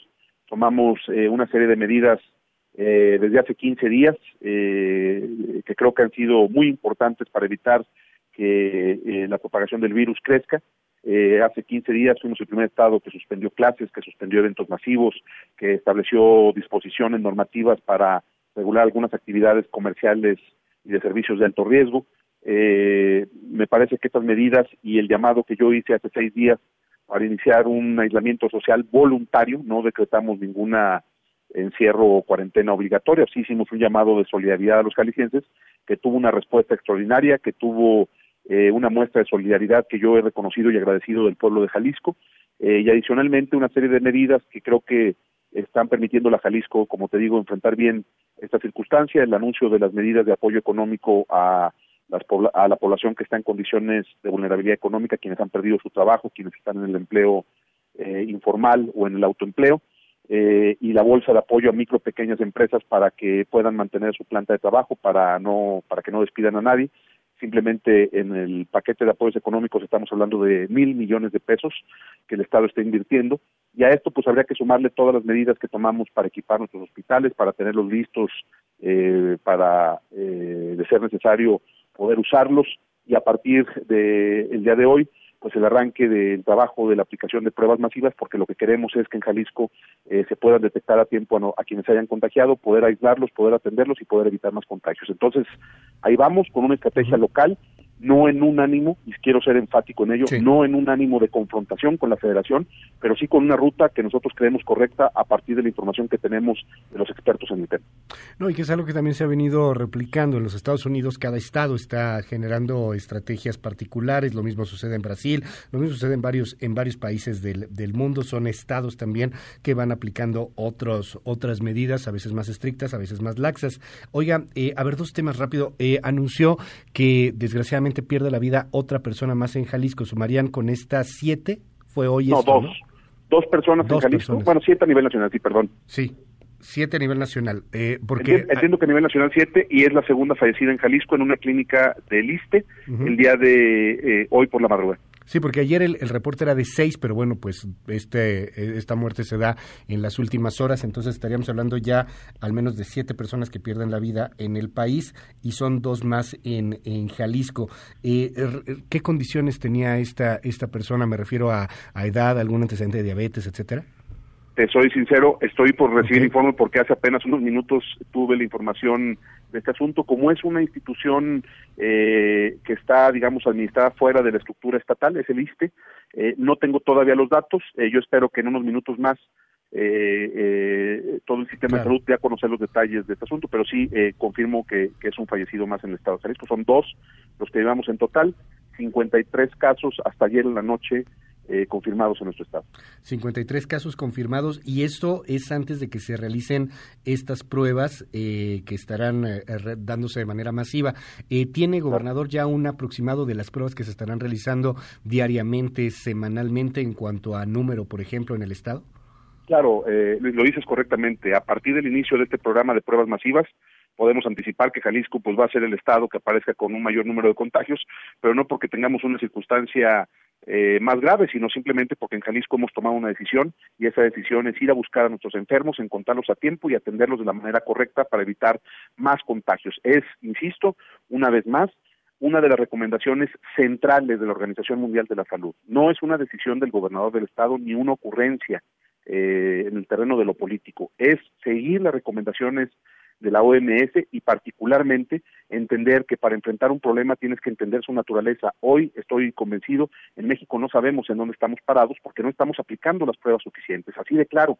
Pues nosotros vamos a arrancar con este programa porque a final de cuentas no estamos trabajando para la estadística. Aquí en Jalisco estamos trabajando para evitar muertes y vamos a actuar con ese alto sentido de responsabilidad eh, y la idea es aplicar eh, alrededor de 600 pruebas diarias eh, durante por lo menos un mes.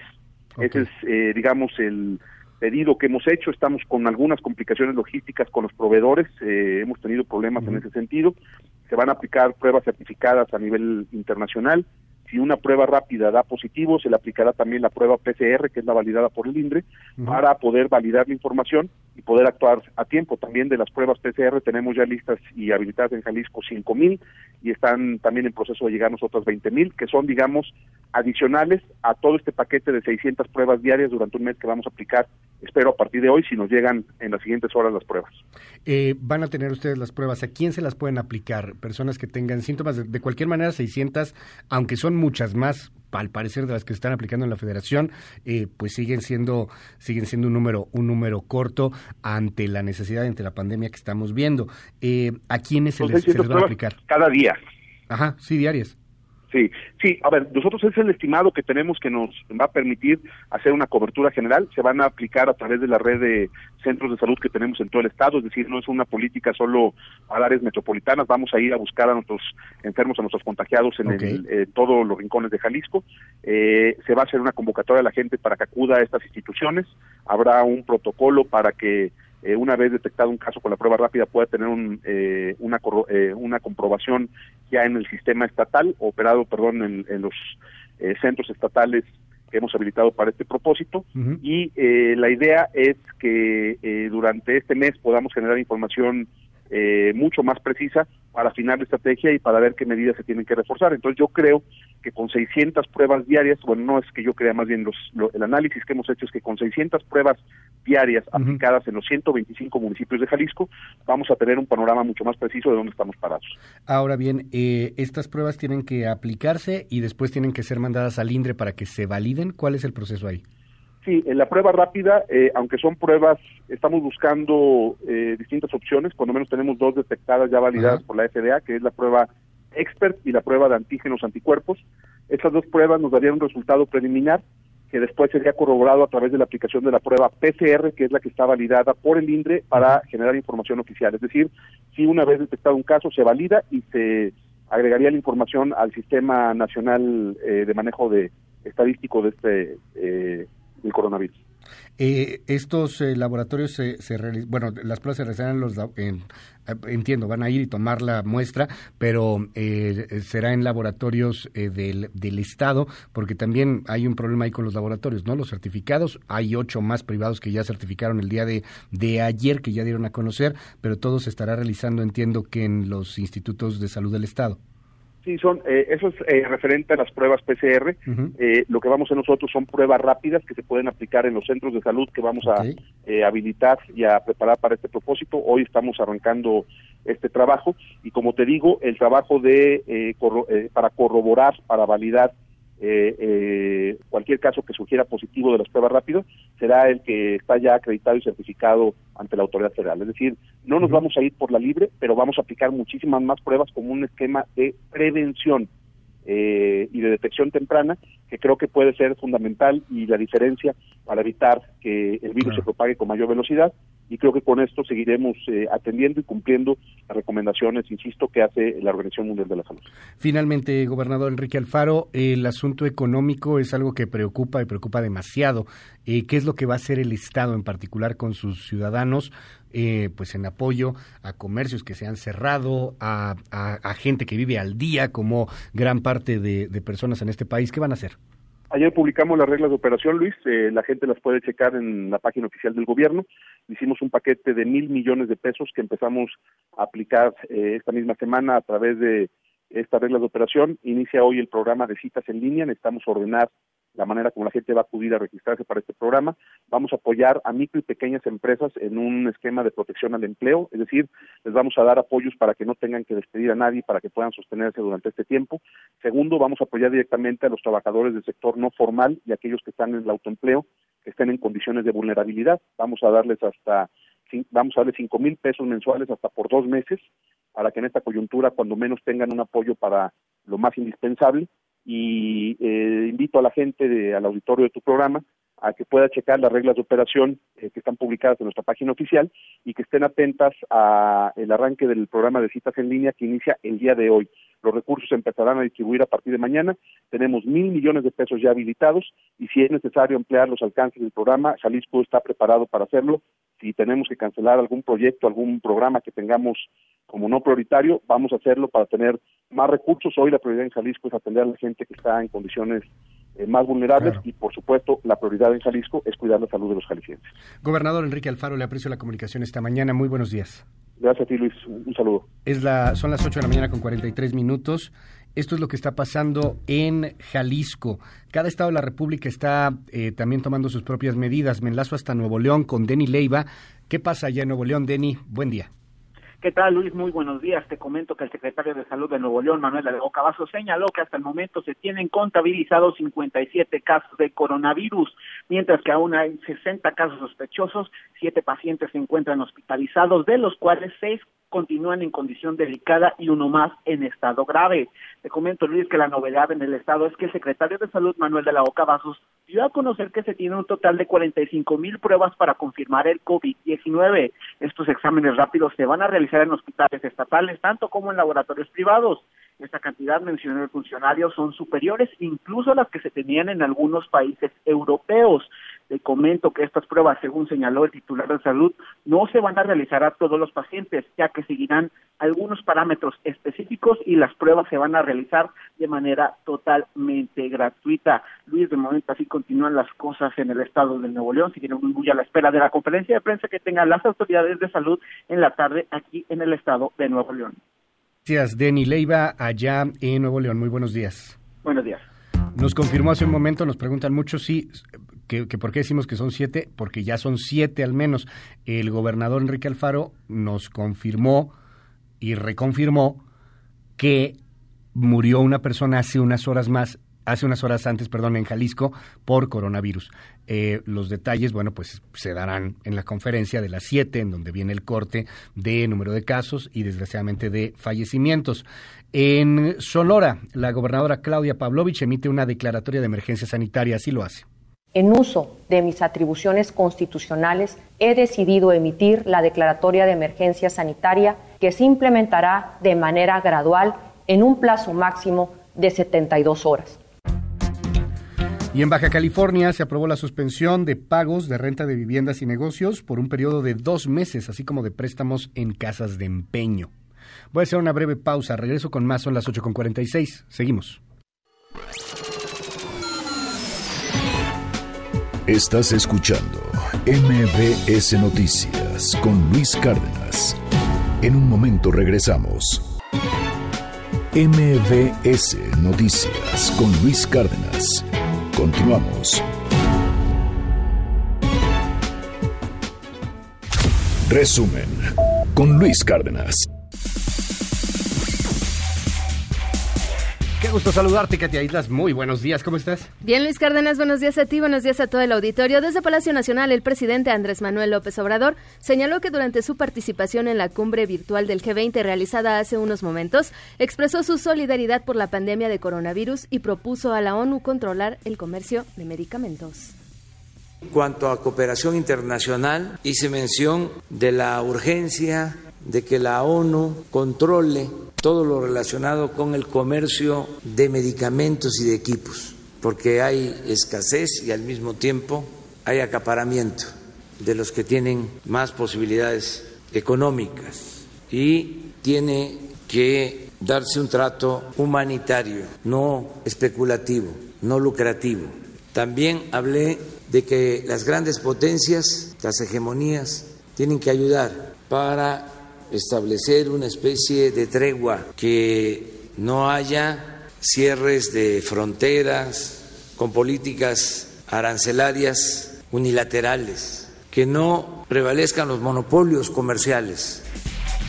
Y en entrevista, el presidente del Consejo Nacional Agropecuario, Bosco de la Vega, garantizó el abasto de alimentos en el país pese a la pandemia de COVID-19. Sin embargo, reiteró la importancia de recibir el respaldo del gobierno federal para evitar una crisis en el sector.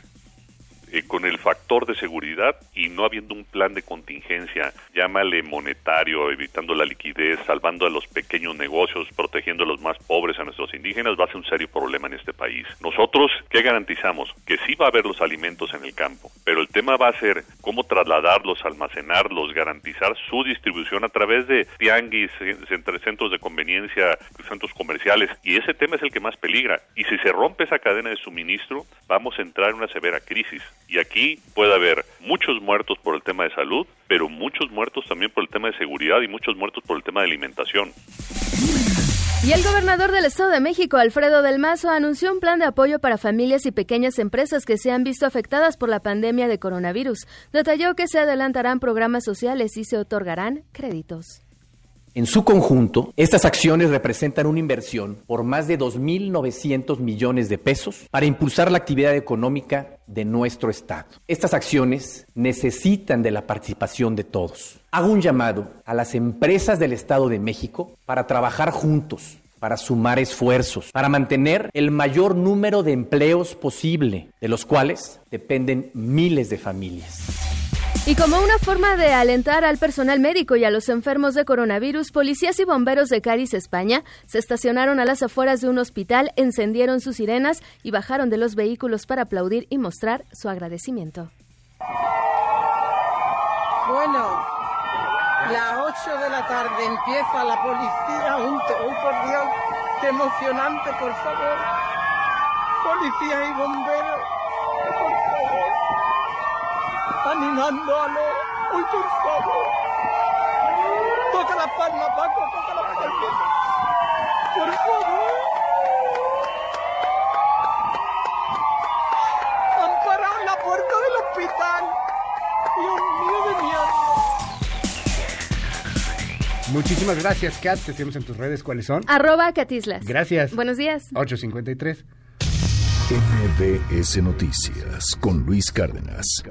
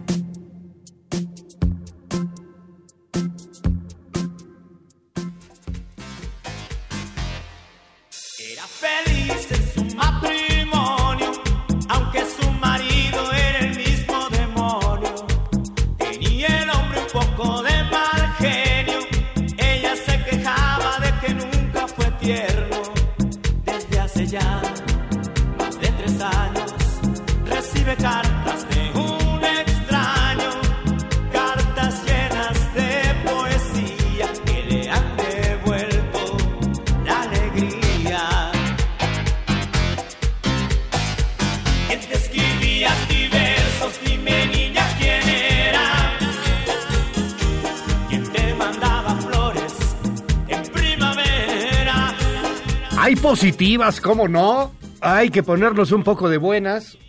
Oiga, mire, si yo redactara las noticias, pues haríamos, haríamos cosas más, más, más divertidas, pondríamos chistes, no sé, algo, algo distinto, pero, pero no, nuestro trabajo es contarle la realidad y a veces la realidad es muy dura, pero también tiene sus cosas buenas, por supuesto que tiene sus cosas buenas. Lo que está sucediendo en China, primero déjeme decirle, la gente en Hubei está feliz porque para el 8 de abril se levanta la contingencia. Y el 8 de abril Hubei podrá volver a ver al mundo. Ya empieza a funcionar de nueva cuenta el sistema de transporte público en Hubei. Ya eh, pues prestos con pasaporte, inclusive algunos, para salir al mundo después de tres meses de confinamiento. Empezó el confinamiento en enero y está terminando hasta abril la gente va, va a poder salir, pero va a salir a un mundo ahora contaminado por el coronavirus. Lo que vivieron ellos desde enero, ahora lo empieza a vivir el mundo. En fin, buenas noticias porque si se está controlando o si ya vimos que se puede controlar en un lugar tan complicado como lo fue China, pues hay muchas esperanzas. Ya le platicaré también ahí de la muy positiva Rusia, diciendo que más o menos en 11 meses, en 10 meses, podrían tener lista y disponible para el mundo una vacuna contra el coronavirus. Pero además, ¿por qué estamos escuchando al ramito de violetas? Ante la contingencia por el coronavirus, usuarios en redes sociales están organizándose para cantar desde sus casas la canción Ramito de Violetas, interpretada por mi banda El Mexicano. Hace poco, después de casi tres horas de cuarentena, algunos usuarios en Santa Fe, algunas personas que vivían en Santa Fe. Bueno, cuatro o cinco horas de cuarentena ya llevaban, ¿no? Este, eh, se pusieron a cantar El Cielito Lindo. Y, la verdad es que sí, fue muy comentado en redes sociales, ahí lo voy a dejar. Bueno, pues ahora la banda se está organizando para que hoy, jueves 26 de marzo a las 8 de la noche, canten Ramito de Violetas en las azoteas y balcones. Para empezar hay que entrar aquí a la cuarentena real, ¿eh? porque mucha gente no está haciendo caso de una cuarentena, sale a la casa y luego con algunas voces diciendo que no pasa nada y que es una gripita, pues peor. A ver cómo sale esto del ramito de violetas. Oiga, y esta muy buena. Una anciana, una viejita, una señora de 95 años de edad, llamada Alma Clara Corsini, enferma del COVID-19 en Italia. Se recuperó completamente de la enfermedad. Ingresó con síntomas el 5 de marzo y ya fue dada de alta. Eh, esto fue en el hospital Pabulo, en la provincia Modena, al norte de Italia, que es una de las regiones donde se ha golpeado con más fuerza a la enfermedad. En fin, pues mire, hay positivas, hay buenas, ¿cómo no? Son las 8 con 57 minutos, es el ramito de violetas.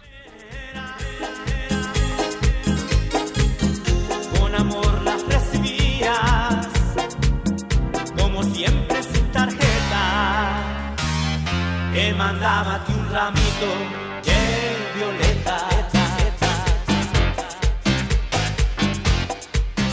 Cada tarde al volver su esposo, cansado del trabajo. MBS Noticias con Luis Cárdenas.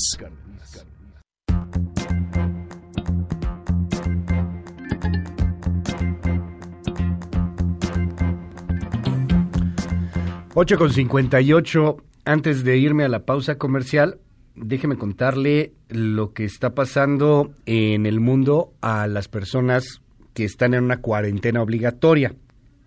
Aquí en México no, algunos estados sí están pues exigiendo una cuarentena y hay sanciones, pero las sanciones pues son regaños de la autoridad. Pero en otros lugares no son regaños, o sea, son multas o hasta cárcel. Eh, mire, en el caso, por ejemplo, de Francia, te cobran 3.700 euros si te ven en la calle.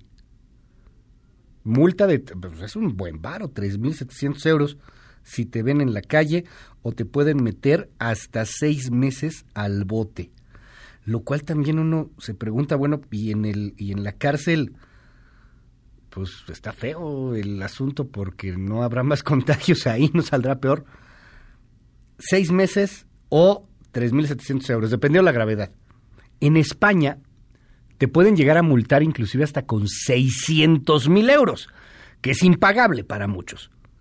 Y te pueden meter a la cárcel, bueno, para todos prácticamente, ¿quién puede pagar 600.000 euros por una multa? En fin, pero te pueden meter a la cárcel hasta un año. Sin embargo, eh, no te meten a la cárcel porque estés en, en la calle necesariamente, sino porque te pelees con la autoridad. O sea, te regañan y te metes a, la, a tu casa. Y si la armas de jamón, pues ahora sí, ahí te puedes ir hasta un año en España. En Italia las multas son hasta de tres mil euros o hasta tres meses de cárcel. Pero también aquí en América Latina, en Argentina no hay multas. La situación económica pues no está para multas, pero si hay cárcel hasta dos años. En Bolivia te pueden detener ocho horas y te pueden multar hasta con 72 dólares. Que esto tiene más sentido, ¿eh? O sea, porque esto de que te meto a la cárcel dos años, etc., tiene más sentido que te metan a la cárcel ocho horas, 24 horas, algo por el estilo, que sea una sanción así, y luego te regresan a tu casa y lo entiendas rápidamente a que te digan que realmente vas a estar ocho años en prisión.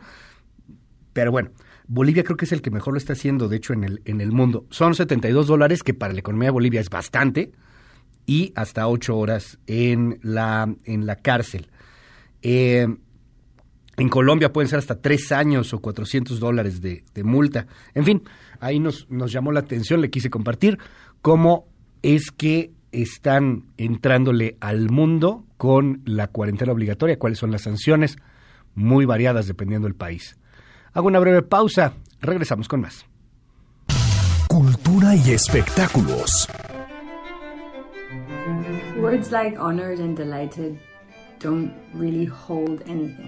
La novelista mexicana Valeria Luiselli fue galardonada con el premio Radbones Folio por su obra Desierto Sonoro. El galardón, que viene acompañado de un estímulo económico de 35 mil dólares, fue otorgado a través de una ceremonia a distancia debido a la cuarentena por el COVID-19. La escritora, que se convierte en la primera mujer en recibir esta distinción, ha colaborado con las publicaciones de Letras Libres, El País y The New York Times, y fue reconocida con el American Book Award en 2018.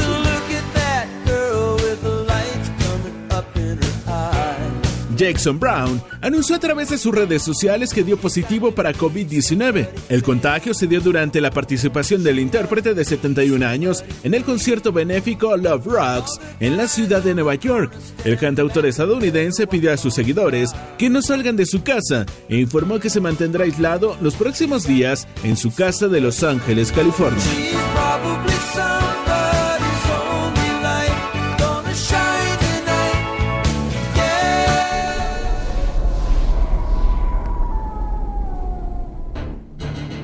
El director y productor estadounidense Stuart Gordon falleció a los 72 años de edad en la ciudad de Chicago como consecuencia de una falla multiorgánica. El también guionista, considerado como uno de los máximos exponentes del género del terror, fundó la compañía de teatro Organic y dirigió 18 películas, entre las que destacan cintas como Reanimator, Castle Freaks, Dolls y From Beyond.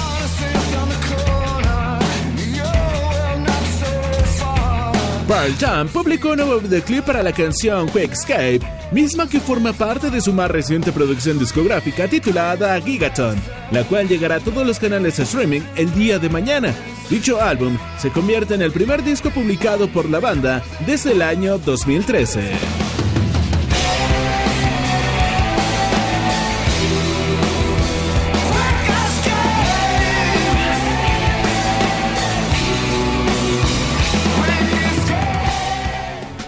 MBS Noticias con Luis Cárdenas.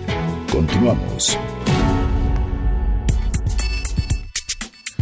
Citlali Sainz, qué gusto saludarte. Muy buenos días. ¿Cómo van los mercados, Citlali?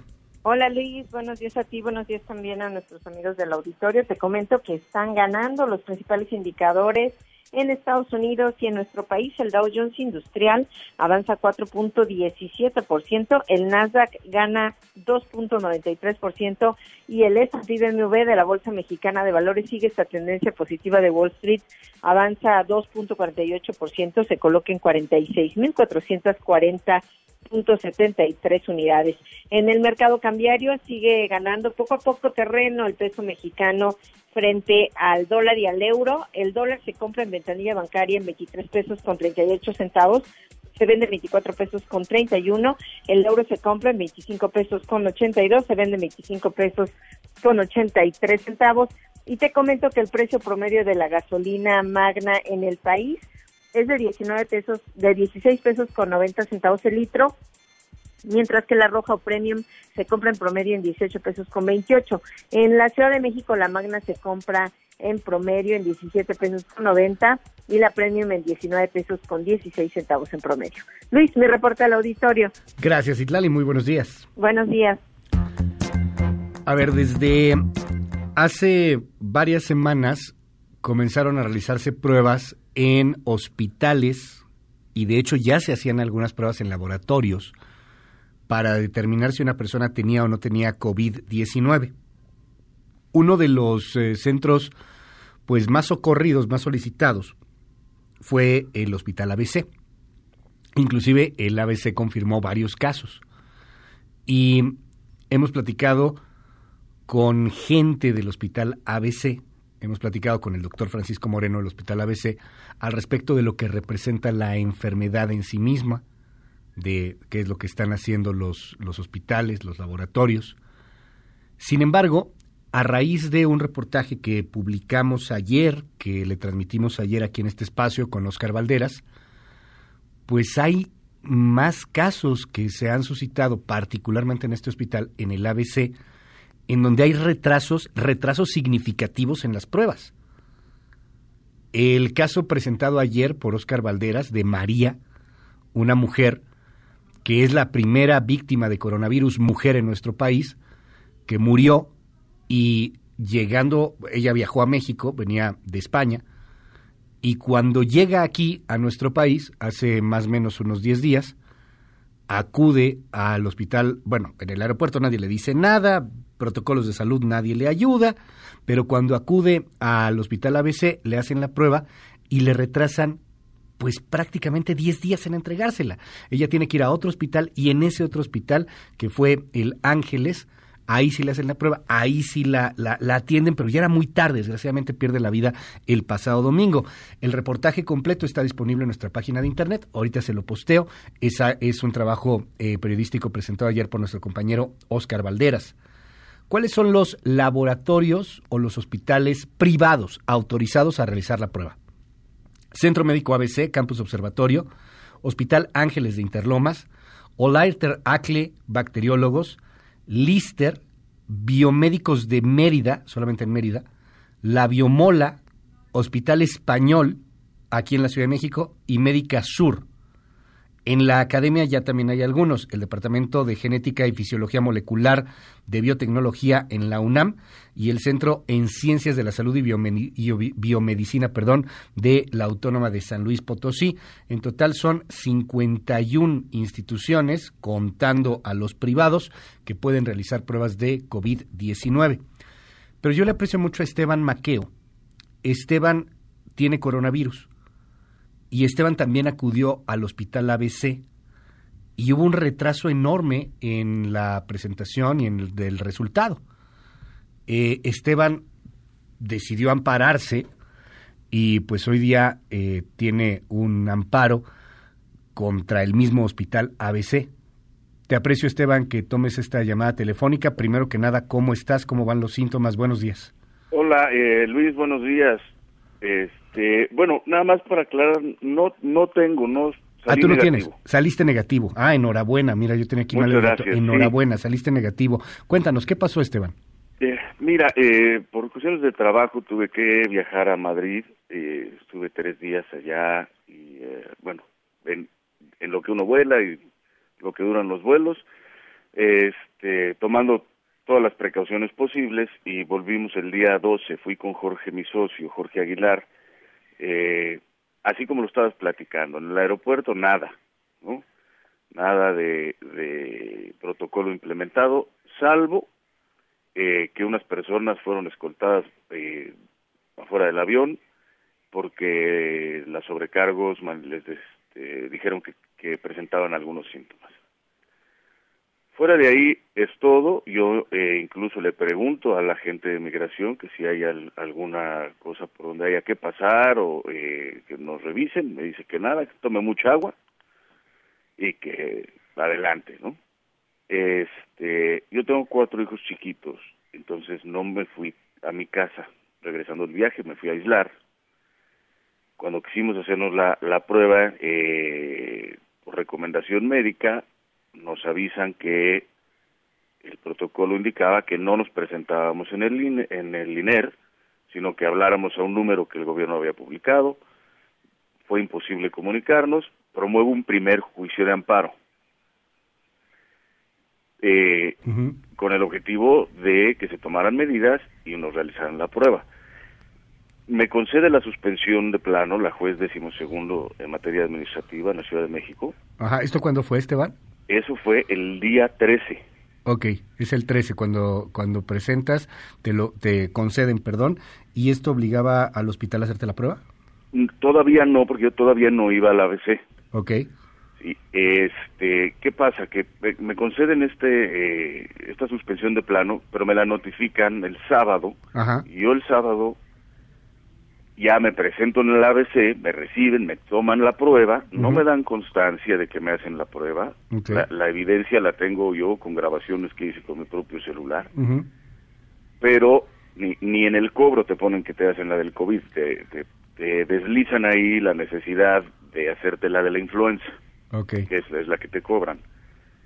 Esa sí te la dan al día siguiente. Cuando estoy hablando que esta prueba me la hice el 14, hoy es día que sigo sin ella. El 14, Sí. hace El- 12 días.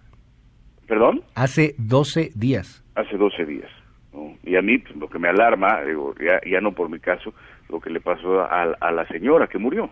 Sí, a María. Eh, ayer presentamos su caso eh, de manera eh, pues muy muy puntual y muy muy profunda. Dinos, Esteban, eh, a ver, el, el ABC al final pues ha, ha tardado. Decides hacerte la prueba en otro lado, supongo. Sí, sí, sí. Lo, lo que hago primero es presento un segundo amparo porque cierran eh, la- las labores ordinarias en el Poder Judicial y designan eh, un ju- juzgado en- de, de guardia. Entonces promuevo un segundo amparo y aquí sí incluyo como autoridad responsable al ABC porque no me entregaban mis resultados.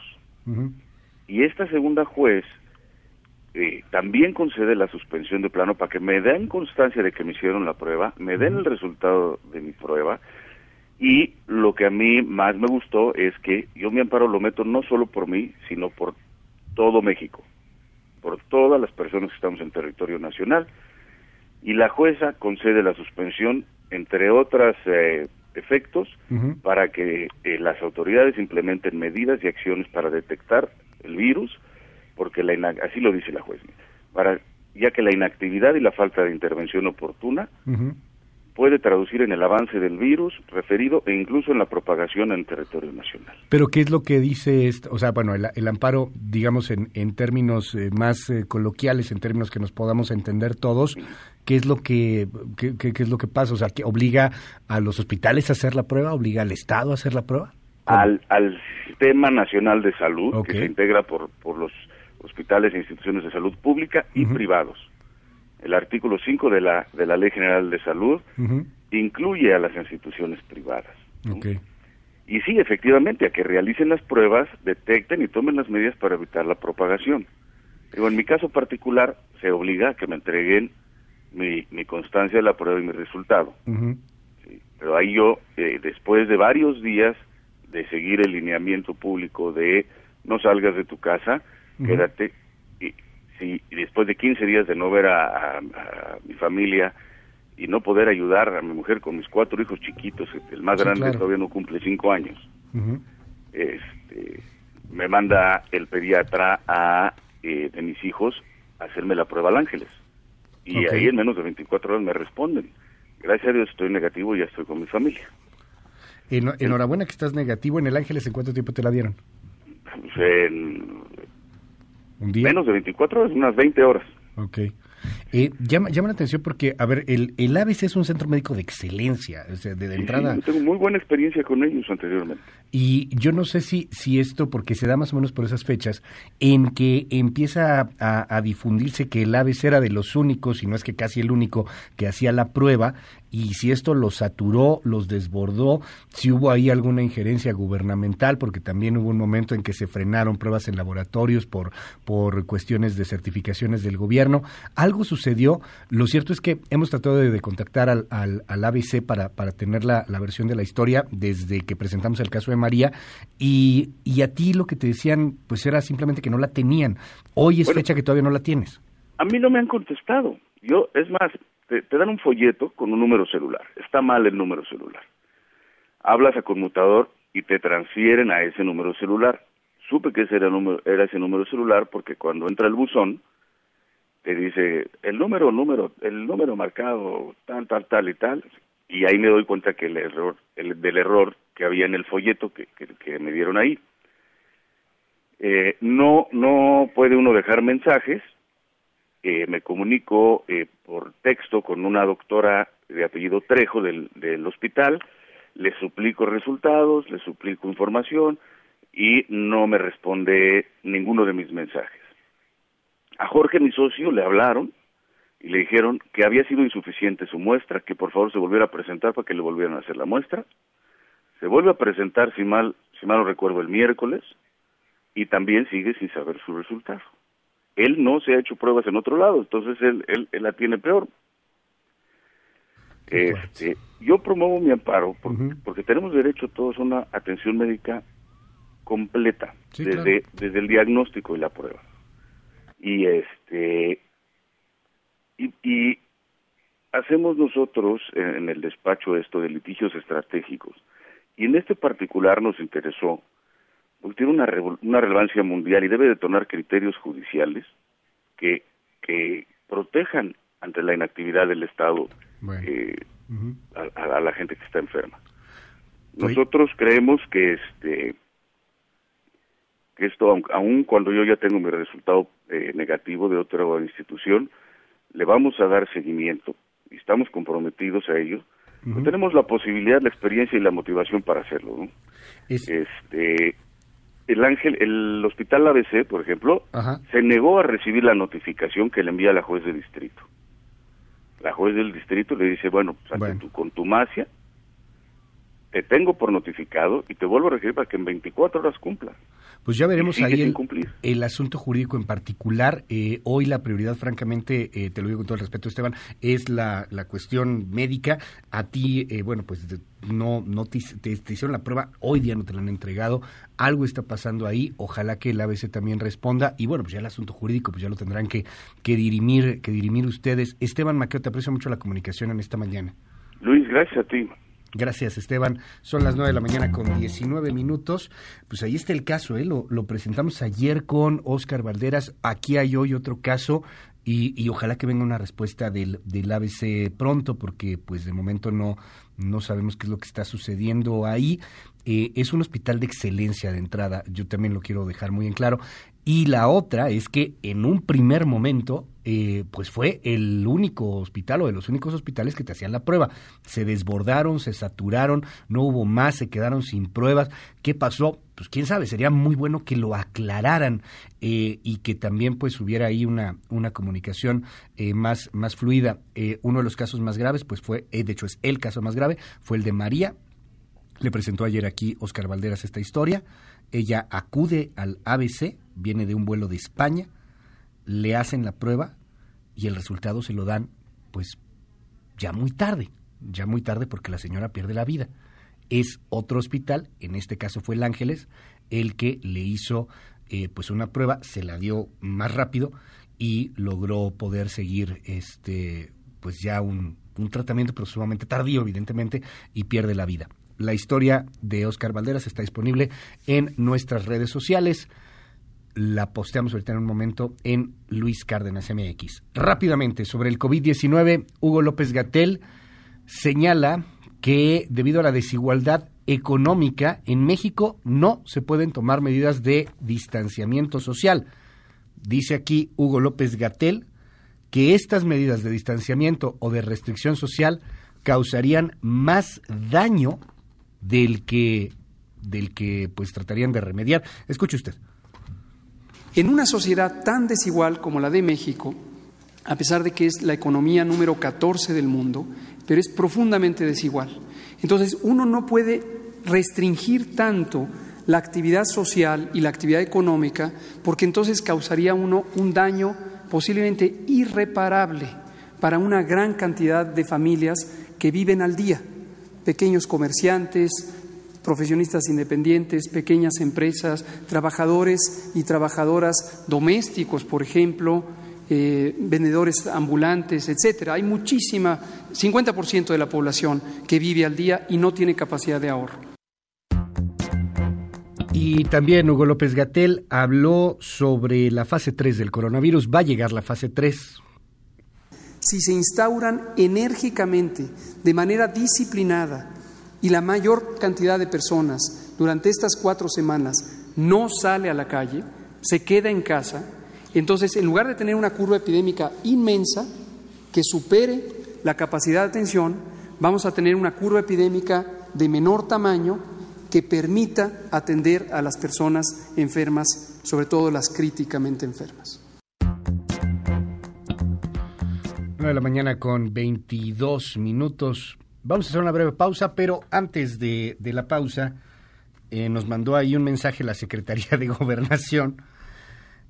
Hace rato le contamos a usted pues, lo que pasó ahí en el escritorio de Olga Sánchez Cordero. Eh, y cómo pues se hizo viral esto, ¿eh? El test de marihuana, que estaba ahí en el escritorio de, de la secretaria Olga Sánchez Cordero. Bueno, nos mandan esta información, se la han mandado a varios medios de comunicación y dicen lo siguiente. A propósito de una foto que muestra una prueba antidoping de cannabis en el escritorio de la secretaria Olga Sánchez Cordero circulada en este chat, el director de comunicación social de Segov informa que esa muestra de una prueba casera se la presentó una persona que la visitó a propósito de la discusión de las iniciativas del cannabis, entre ellas la que en su momento realizó la titular de gobernación.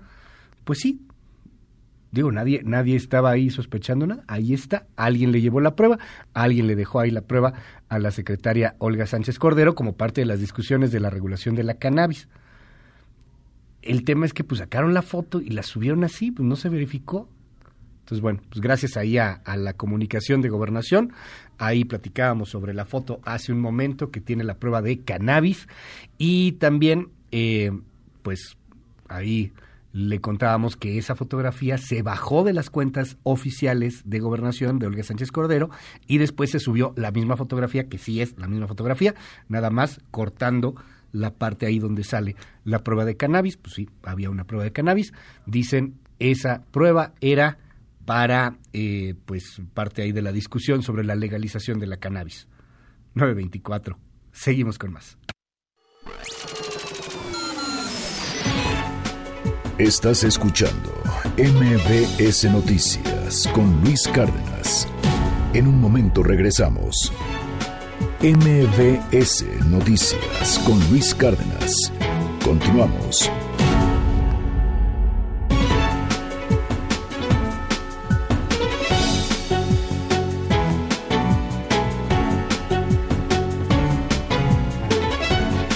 La mejor opinión es su opinión y la apreciamos muchísimo en este espacio. Tratamos de contestar la mayor parte de WhatsApp, nos llegan eh, pues una cantidad importante, tratamos de contestarlos todos, ahí si no en tiempo real, los vamos contestando a lo largo del día.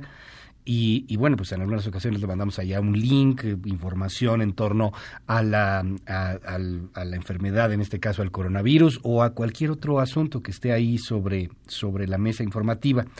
Me dicen aquí en el WhatsApp, las ideas del gobierno pueden llegar a ser peligrosas. En realidad parece que no hay recursos. Eh, mm, ojalá que no vayamos directo al abismo. Saludos, muy buenos días. Lamentable también la política, me dicen aquí, popular con la que se conducen en el gobierno federal. Están dividiendo a la sociedad. A todos nos infecta el coronavirus, por lo que dijo Barbosa, ¿no? Eh, nos dicen aquí en el eh, WhatsApp, Barbosa tiene glaucoma, no ve al 80%. Gracias por el mensaje. Eh, les da miedo que los pobres nos quedamos sin comer y morir, pero no que se enfermen los pobres y que mueran. Yo me pregunto, ¿solo entregan despensas cuando necesitan el voto? Pues no que primero los pobres. En otros países sí están ayudando a su pueblo y en México, ¿cuándo va a venir la ayuda? La electricidad llegó ya muy cara. Si no salimos, ¿cómo vamos a pagar esos servicios? No tenemos apoyo de nadie. Hola Luis, soy Fabricio, me dicen aquí en el WhatsApp. Sinceramente, la prueba no determinará si te curas o no. Aunque no te la hagas, tendrás los síntomas de la enfermedad y lo más importante es el aislamiento. Ya si empiezas con dificultades para respirar, vas al hospital. Sin embargo, la prueba no te dará el tratamiento, no hay tratamiento. El que sepas o no sepas, el curso de la enfermedad y el seguimiento de la misma es el mismo, aislamiento. Eh, sí, querido Fabricio, pero por ejemplo, en el caso de María, el caso que presentamos ayer, si le hubieran dado el positivo de la prueba inmediatamente, bueno, inmediatamente dentro de lo que se puede inmediatamente, sé que la prueba te puede tardar unas 20 horas, por ejemplo, unas 24 horas, si te daban la prueba en ese momento, podían haberla canalizado e internada. Y la, la pudieron haber internado porque esa paciente evidentemente se iba a poner más grave por los antecedentes que tenía, por la edad, por condiciones fisiológicas. O sea, ese es el asunto.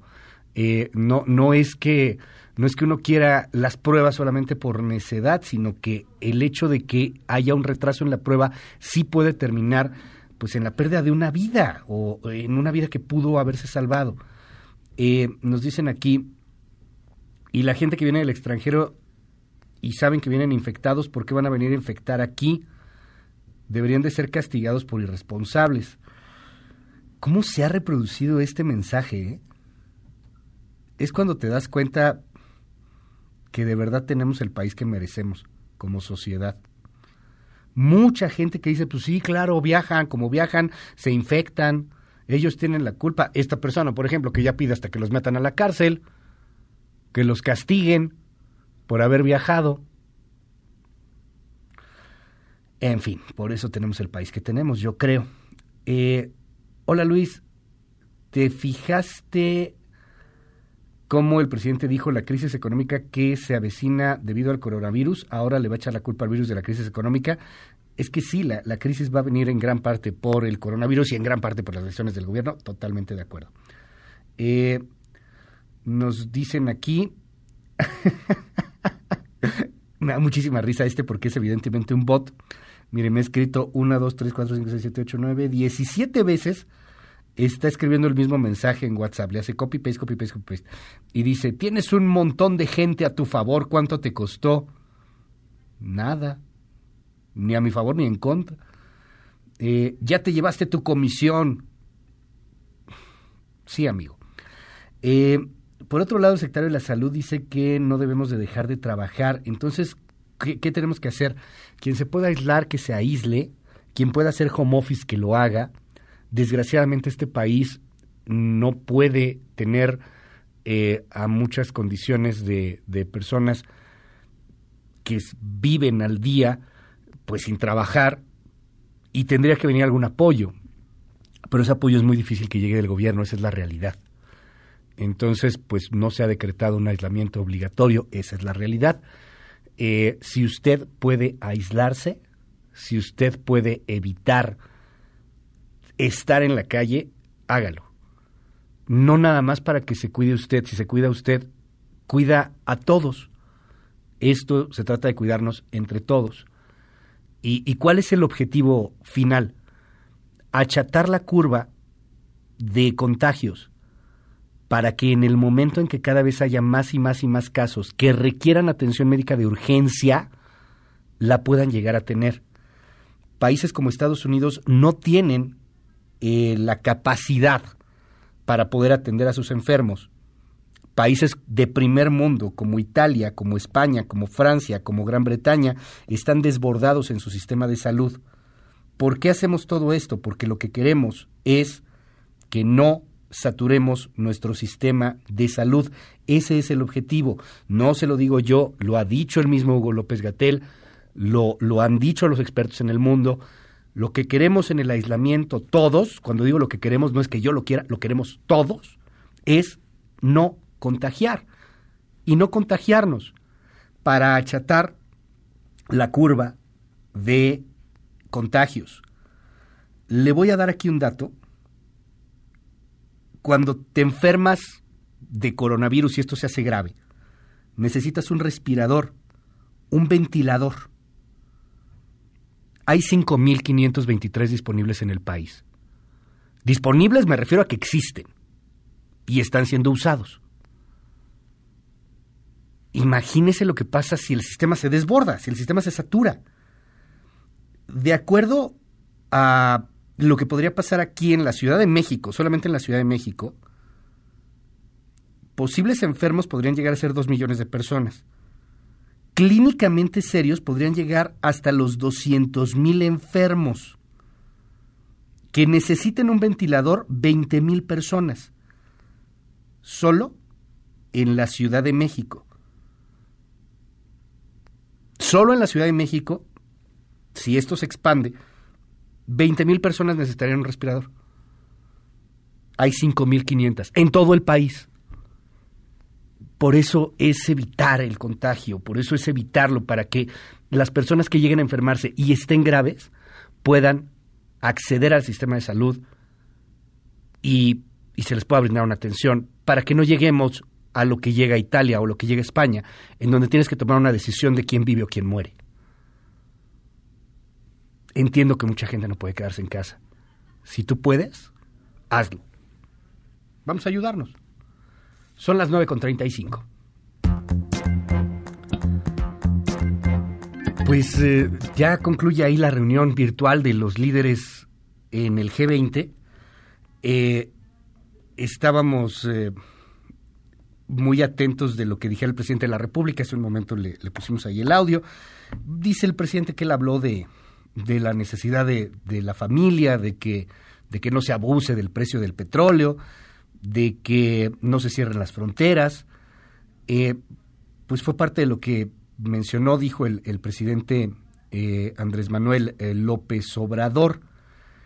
La reunión iba a darse en Arabia Saudita, si no me equivoco, pero bueno, pues obviamente se suspende dado el coronavirus y dada la emergencia, y el tema es uno, coronavirus, tanto en la crisis de salud como en la crisis económica que se viene en el planeta.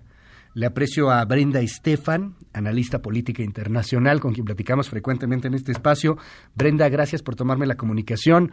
¿Cómo ves, cómo lees esto que, pues, que sucedió de entrada inédito, creo, ¿no? El, esta reunión con, con cámaras y virtual y cada, cada presidente desde, desde su propio país en, en confinamiento y, y, pues las discusiones y lo que y lo que podrá venirse después de esta plática entre los líderes del mundo. Brenda, qué gusto escucharte. ¿Cómo estás? Luis, muy buenos días. Un gusto, como siempre, estar en tu programa. Pues sí, la reunión de esta mañana hace apenas unas horas.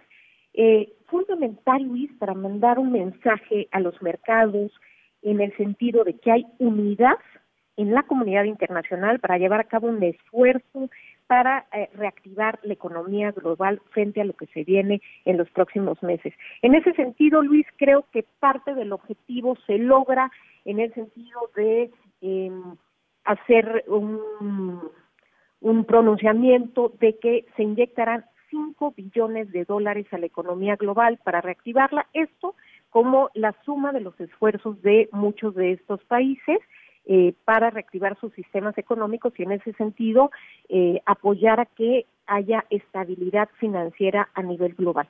Creo que en ese sentido, eh, Luis, uno de los objetivos eh, se cumple, sin embargo, pues la reunión se queda corta, muchos otros que hubiéramos esperado. En los días anteriores vimos pronunciamientos de Naciones Unidas, de Amnistía Internacional, llamando a acciones muy concretas por parte de este grupo de países que representan el eh, dos terceras partes de la población mundial y el 85% de la economía a nivel global, y se les pedía que, eh, por ejemplo, cancelaran la deuda a países en vías de desarrollo por el momento el pago de la deuda para que estos países pudieran enfocar estos recursos a la inminente crisis que viven de salud y que muchos de estos países, la mayor parte de ellos en África y particularmente en África subsahariana, pues eh, pudieran enfocar sus recursos a sus sistemas de salud. No se hace ningún compromiso en este sentido, tampoco se hace un compromiso de cese al fuego en zonas de conflicto para poder enfocarse en la lucha contra la pandemia, que eh, es fundamental, Luis, porque hasta el momento lo que hemos visto han, han sido pues esfuerzos nacionales, cada uno de los países haciendo su mayor esfuerzo dentro de su territorio. Sin embargo, al ser este un problema global, eh, y creo que el presidente de Francia, Macron, lo ha dicho bien, un el virus no tiene pasaporte, pues yo diría la respuesta tampoco debiera tener pasaporte, Luis, porque de nada sirve que en uno de nuestros países se haga un combate agresivo contra el virus y se logre controlar eh, le pide la pandemia en uno de nuestros países, si en otras partes del mundo sigue creciendo esta espiral y se desarrollan nuevas, eh, incluso nuevas cepas del mismo virus, porque entonces se vendría eh, nuevamente olas que pudieran tirar el trabajo que se realice en un territorio. De forma que creo que para realmente contener el problema, el esfuerzo tiene que ser articulado, integral y global, eh, me, me, llama la atención, bueno, de entrada no sorprende que, que no le hayan caso a, la ONU, que no le hayan hecho caso a la ONU con respecto a cancelar la deuda de países en desarrollo. Digo, ojalá tuviéramos esa, esa humanidad, esa visión, esa altura de miras, pero pues desgraciadamente no, no, no es así. Los, los países creo que lo dejan ahí a un lado, aunque parece que sí hablan un poco de que apoyarán a países en, en, en vías de, de desarrollo. Eh, pero estos 5 billones que le quieren inyectar la economía global, pues son, son muy interesantes. De entrada, dos pues vienen de los Estados Unidos, ¿no? 2.1 ya con este eh, con esta aprobación. ¿De dónde sale la otra lana, eh, Brenda? Fundamentalmente de Europa, Francia, España, Italia eh, contribuyen a la mayor parte de estos recursos. Eh, sin embargo, bueno, cada uno de estos eh, países está haciendo esfuerzos, en, digamos, en sus economías. Quizás hay pocos países que, que han anunciado medidas más eh, conservadoras, que desde luego es el caso de México, el caso también de Turquía, eh, que no han eh, anunciado medidas económicas más agresivas, Luis. como bien señala, sí se habla de que habrá un apoyo a países en vías de desarrollo y también se habla de que habrá contribuciones a la Organización Mundial de la Salud, contribuciones voluntarias en la medida que cada país así lo desee. Creo que uno de los objetivos también de esta reunión fue darle un espaldarazo a la Organización Mundial de la Salud eh, como líder global frente a la pandemia. Sin embargo, estos eh, pues estos puntos se vuelven un poco más voluntarios, digamos, no coercitivos, no hay números fijos de cuánto se, se aportará. Creo, eh, Luis, que tanto hemos hablado de la importancia de achatar la curva, bien lo señalabas hace un momento, pero esto de achatar la curva, fundamentalmente lo que le da a la humanidad es tiempo. no saturamos los sistemas de salud, ganamos tiempo. ¿Y qué se tiene que hacer en ese tiempo? Pues desde luego eh, buscar desarrollar una vacuna, buscar desarrollar tratamientos, eh, poder eh, mejorar incluso las pruebas de diagnóstico, pero para eso se requieren, uno, eh, recursos y dos, idealmente una mayor coordinación a nivel global, porque lo que se está investigando en un país puede complementar eh, la investigación que se está realizando en otros países. De manera que yo esperaría, Luis, que la reunión de hoy sí fuera, digamos, el inicio eh, ya más proactivo y con acciones concretas de una cooperación a nivel global. Entendemos que desde luego los gobiernos están cada uno, cada uno de ellos enfocados en su problemática interna y hay poco espacio dentro de la toma de decisiones y de las 24 horas que tiene el día para dedicarlo a los esfuerzos internacionales. Sin embargo, es fundamental que se realice, porque si bien decías, es pues era obvio que no iban a ayudar a los países en vías de desarrollo, también hay que mantener en mente que este virus viajó de un extremo del mundo al otro y si no se ataca en el mundo en su conjunto, seguirá viajando en la medida que el mundo está interconectado y en la medida que se empiecen a quitar estas restricciones que se han impuesto, pues volveremos a tener el problema. De manera tal que creo que está en el interés genuino propio, el interés de, de, cada uno de los países, ya no por un tema de, de, de, solidaridad, sino por interés propio, ayudar a que sea a nivel global el combate a la pandemia. Muchísimas gracias, Brenda Estefan. Te seguimos en tus redes. ¿Cuáles son? Claro que sí, Luis, con todo gusto. Me pueden encontrar en Twitter como arroba p-estefan y en Facebook como Brenda Estefan. Gracias, muchísimas gracias. Son las 9 con 43 minutos. Eh, ahí hay fotos, ya están en las redes. Eh, de hecho, ahí tenemos una foto, no sé si la tenga ahí tele, ahorita se la posteamos también, donde ya aparece el presidente López Obrador eh, en, en la cumbre del G20 está, de hecho, ahí en la foto que tenemos, está tomando un café, ¿no? Está este, ahí con una, con una taza de café. Y, y, bueno, pues ahí en las fotos son fotos de la videoconferencia que se están difundiendo en las redes sociales. Ahorita se la compartimos en nuestras redes. Hago una breve pausa, regreso con un asunto importante. Primero, están ya declarando a eh, Venezuela como un país patrocinador del terrorismo y Estados Unidos está presentando cargos penales contra Nicolás Maduro. Regreso con lo que está sucediendo en los Estados Unidos en este marco, pero también en el asunto del coronavirus. Seguimos con más, 944. Estás escuchando MBS Noticias con Luis Cárdenas. En un momento regresamos. MBS Noticias con Luis Cárdenas. Continuamos.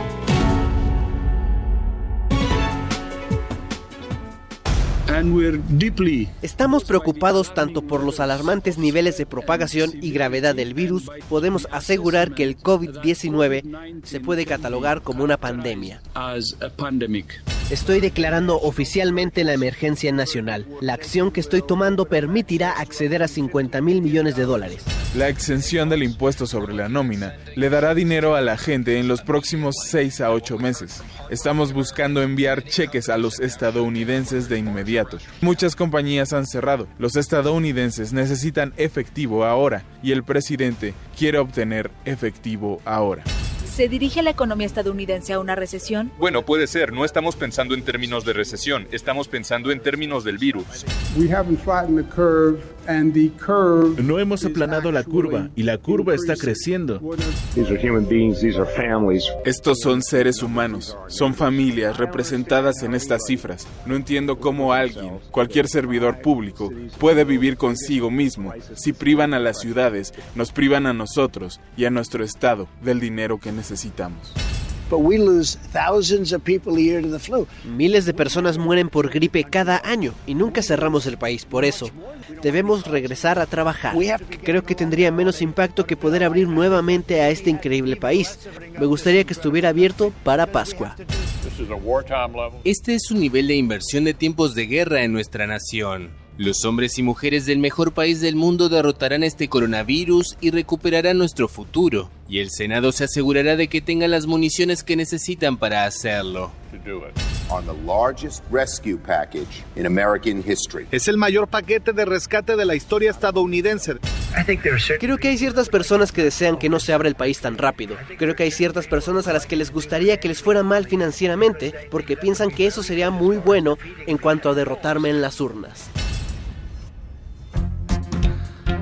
Ver, datos en el mundo, hasta el momento, de acuerdo al centro Johns uh, Hopkins de investigación, y es quien lleva la, la delantera en este asunto de ir midiendo el coronavirus desde que empezó en China, tenemos 492.603 casos confirmados, prácticamente medio millón de casos confirmados en el mundo.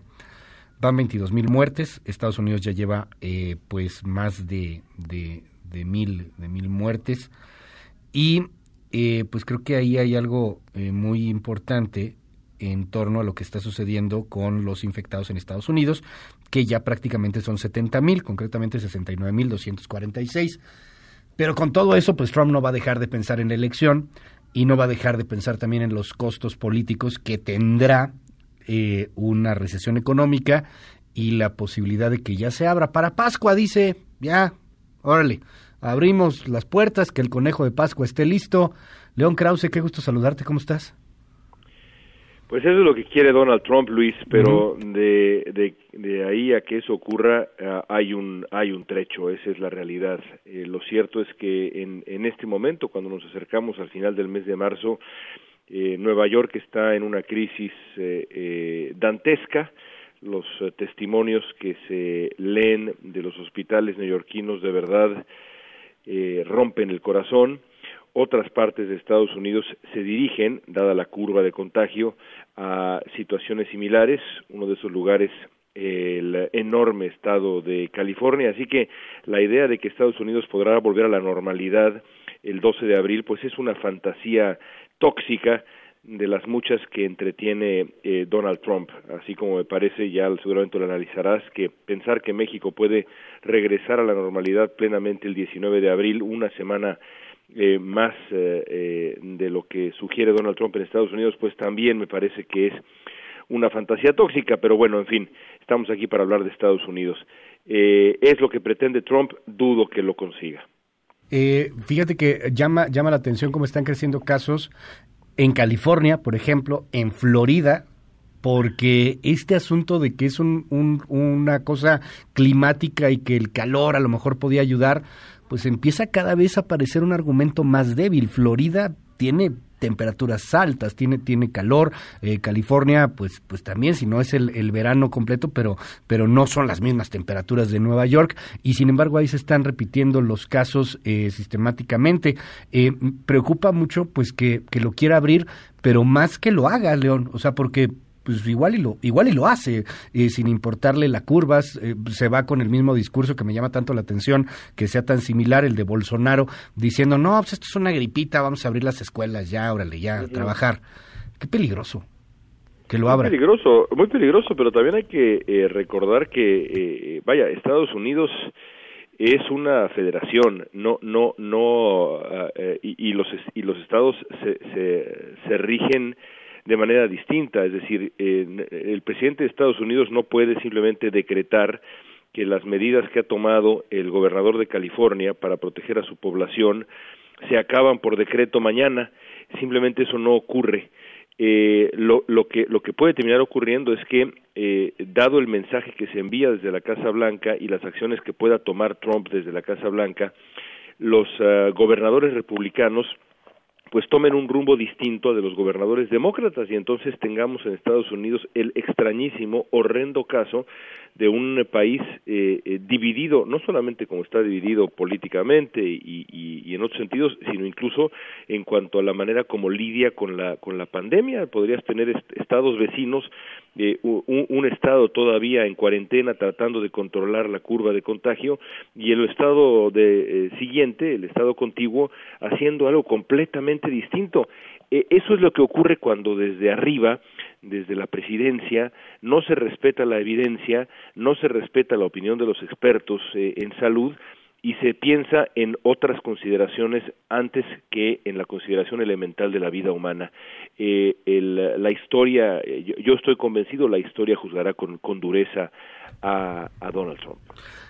Está fregado, perdón la expresión, pero me gustaría decirlo de otra manera, de hecho, pero a ver, cuando no le puedes hacer caso al, al, presidente de los Estados Unidos, cuando el presidente de los Estados Unidos no se vuelve una fuente confiable ante una pandemia, pues sí estamos fregados, León. O sea, sí. Estamos, estamos.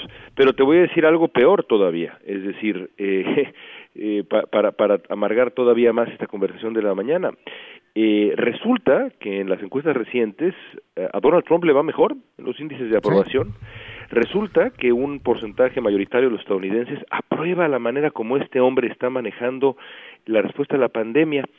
Y eso es todavía más aterrador, porque eso quiere decir que la, no solamente el, el, las acciones de Trump son terribles, sino que la propaganda funciona, el hecho de que este hombre se esté adueñando de la televisión eh, todas las tardes en conferencias de prensa llenas de mentiras, llenas de teorías de la conspiración, llenas de manipulación, llenas de agresión contra la prensa, contra sus supuestos opositores y demás, eh, está sirviendo, fíjate, está sirviendo para establecer una narrativa que le beneficia a Trump y eso es algo que los medios de comunicación deben reflexionar en Estados Unidos, ya lo están haciendo, y también los demócratas, ¿qué van a hacer para responderle a Trump, para ofrecer una narrativa que eh, implique un contrapeso eh, y exponga lo, lo, que es evidente para todos los expertos y para los no tan expertos también, que es que este hombre se equivocó y se sigue equivocando en su respuesta eh, a, la, a, la, a, la, pandemia eh, del coronavirus. Como siempre, León Krause, un honor poder platicar contigo. Muy buenos días. Todo lo contrario, Luis, un abrazo muy fuerte. Gracias, es León Krause.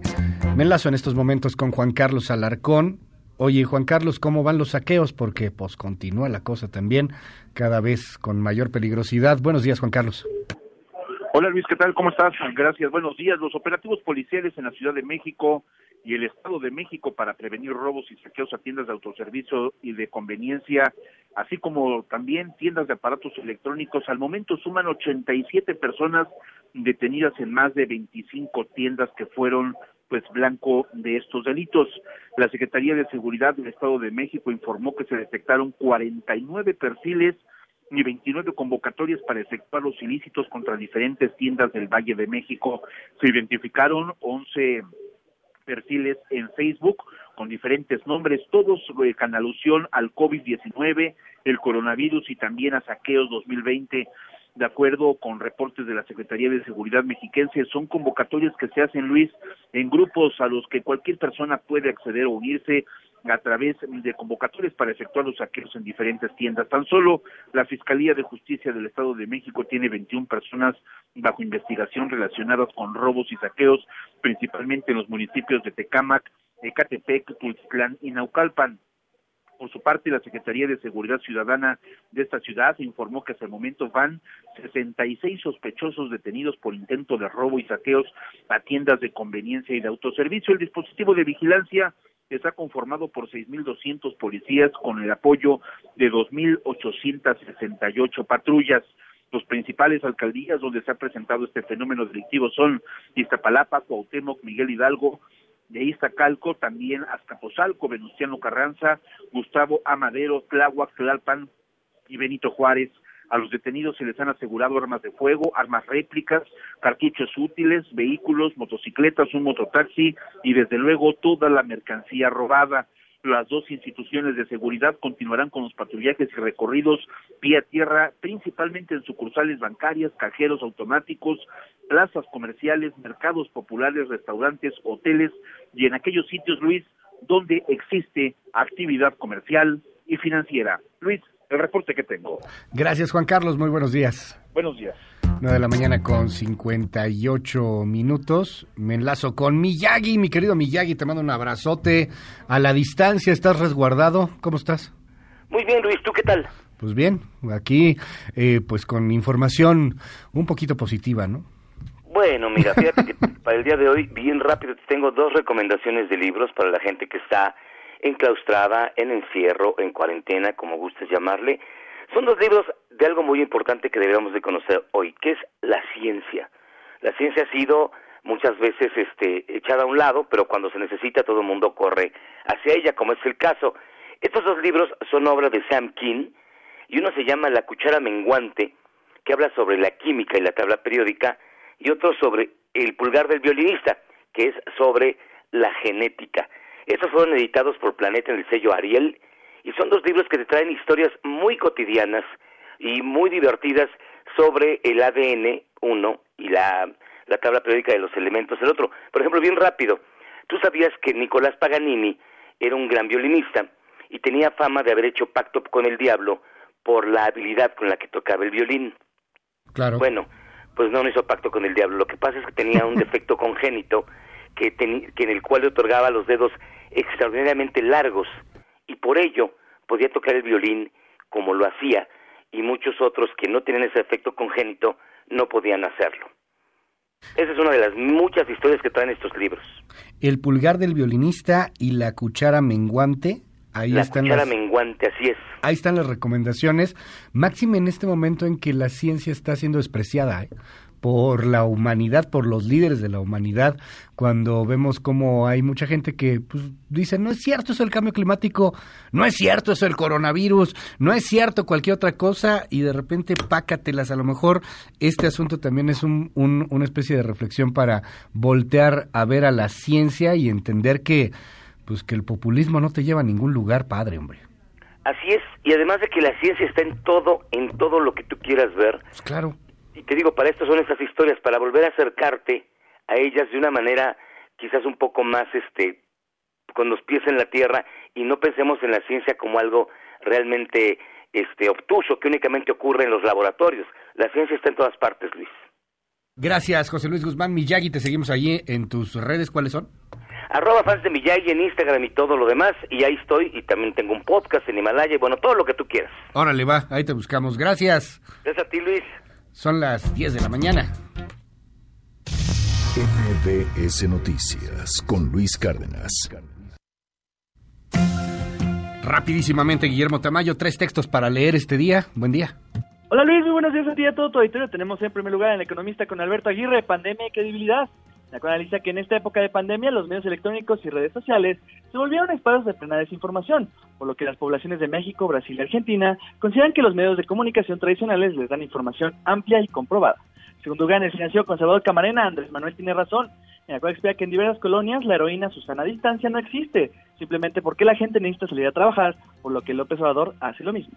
Y por último, el Universal Conservador García Soto, el golpe de Mexicali es contra Valentín, en la cual analiza que la cancelación de la cervecera causada por una consulta popular no buscaba atentar contra todos los empresarios. Según el autor, la cancelación busca afectar a empresas del Grupo Modelo y en particular a Valentín Díez Morodo, quien al parecer participó en la producción y difusión del video Populismo en América. Gracias, gracias. eh, eh, estamos atentos. Guillermo, tu Twitter. Es arroba cejas tamayo, el de eficiencia informativa es arroba. Interesante ahí lo que escribe García Soto sobre Constellation Brands. Échele un ojo. Cuídense mucho, nos escuchamos mañana tempranito. Se queda con Guy Vargas, después dispara Margot Dispara. A continuación en la tele, Tu Casa TV. Bye bye.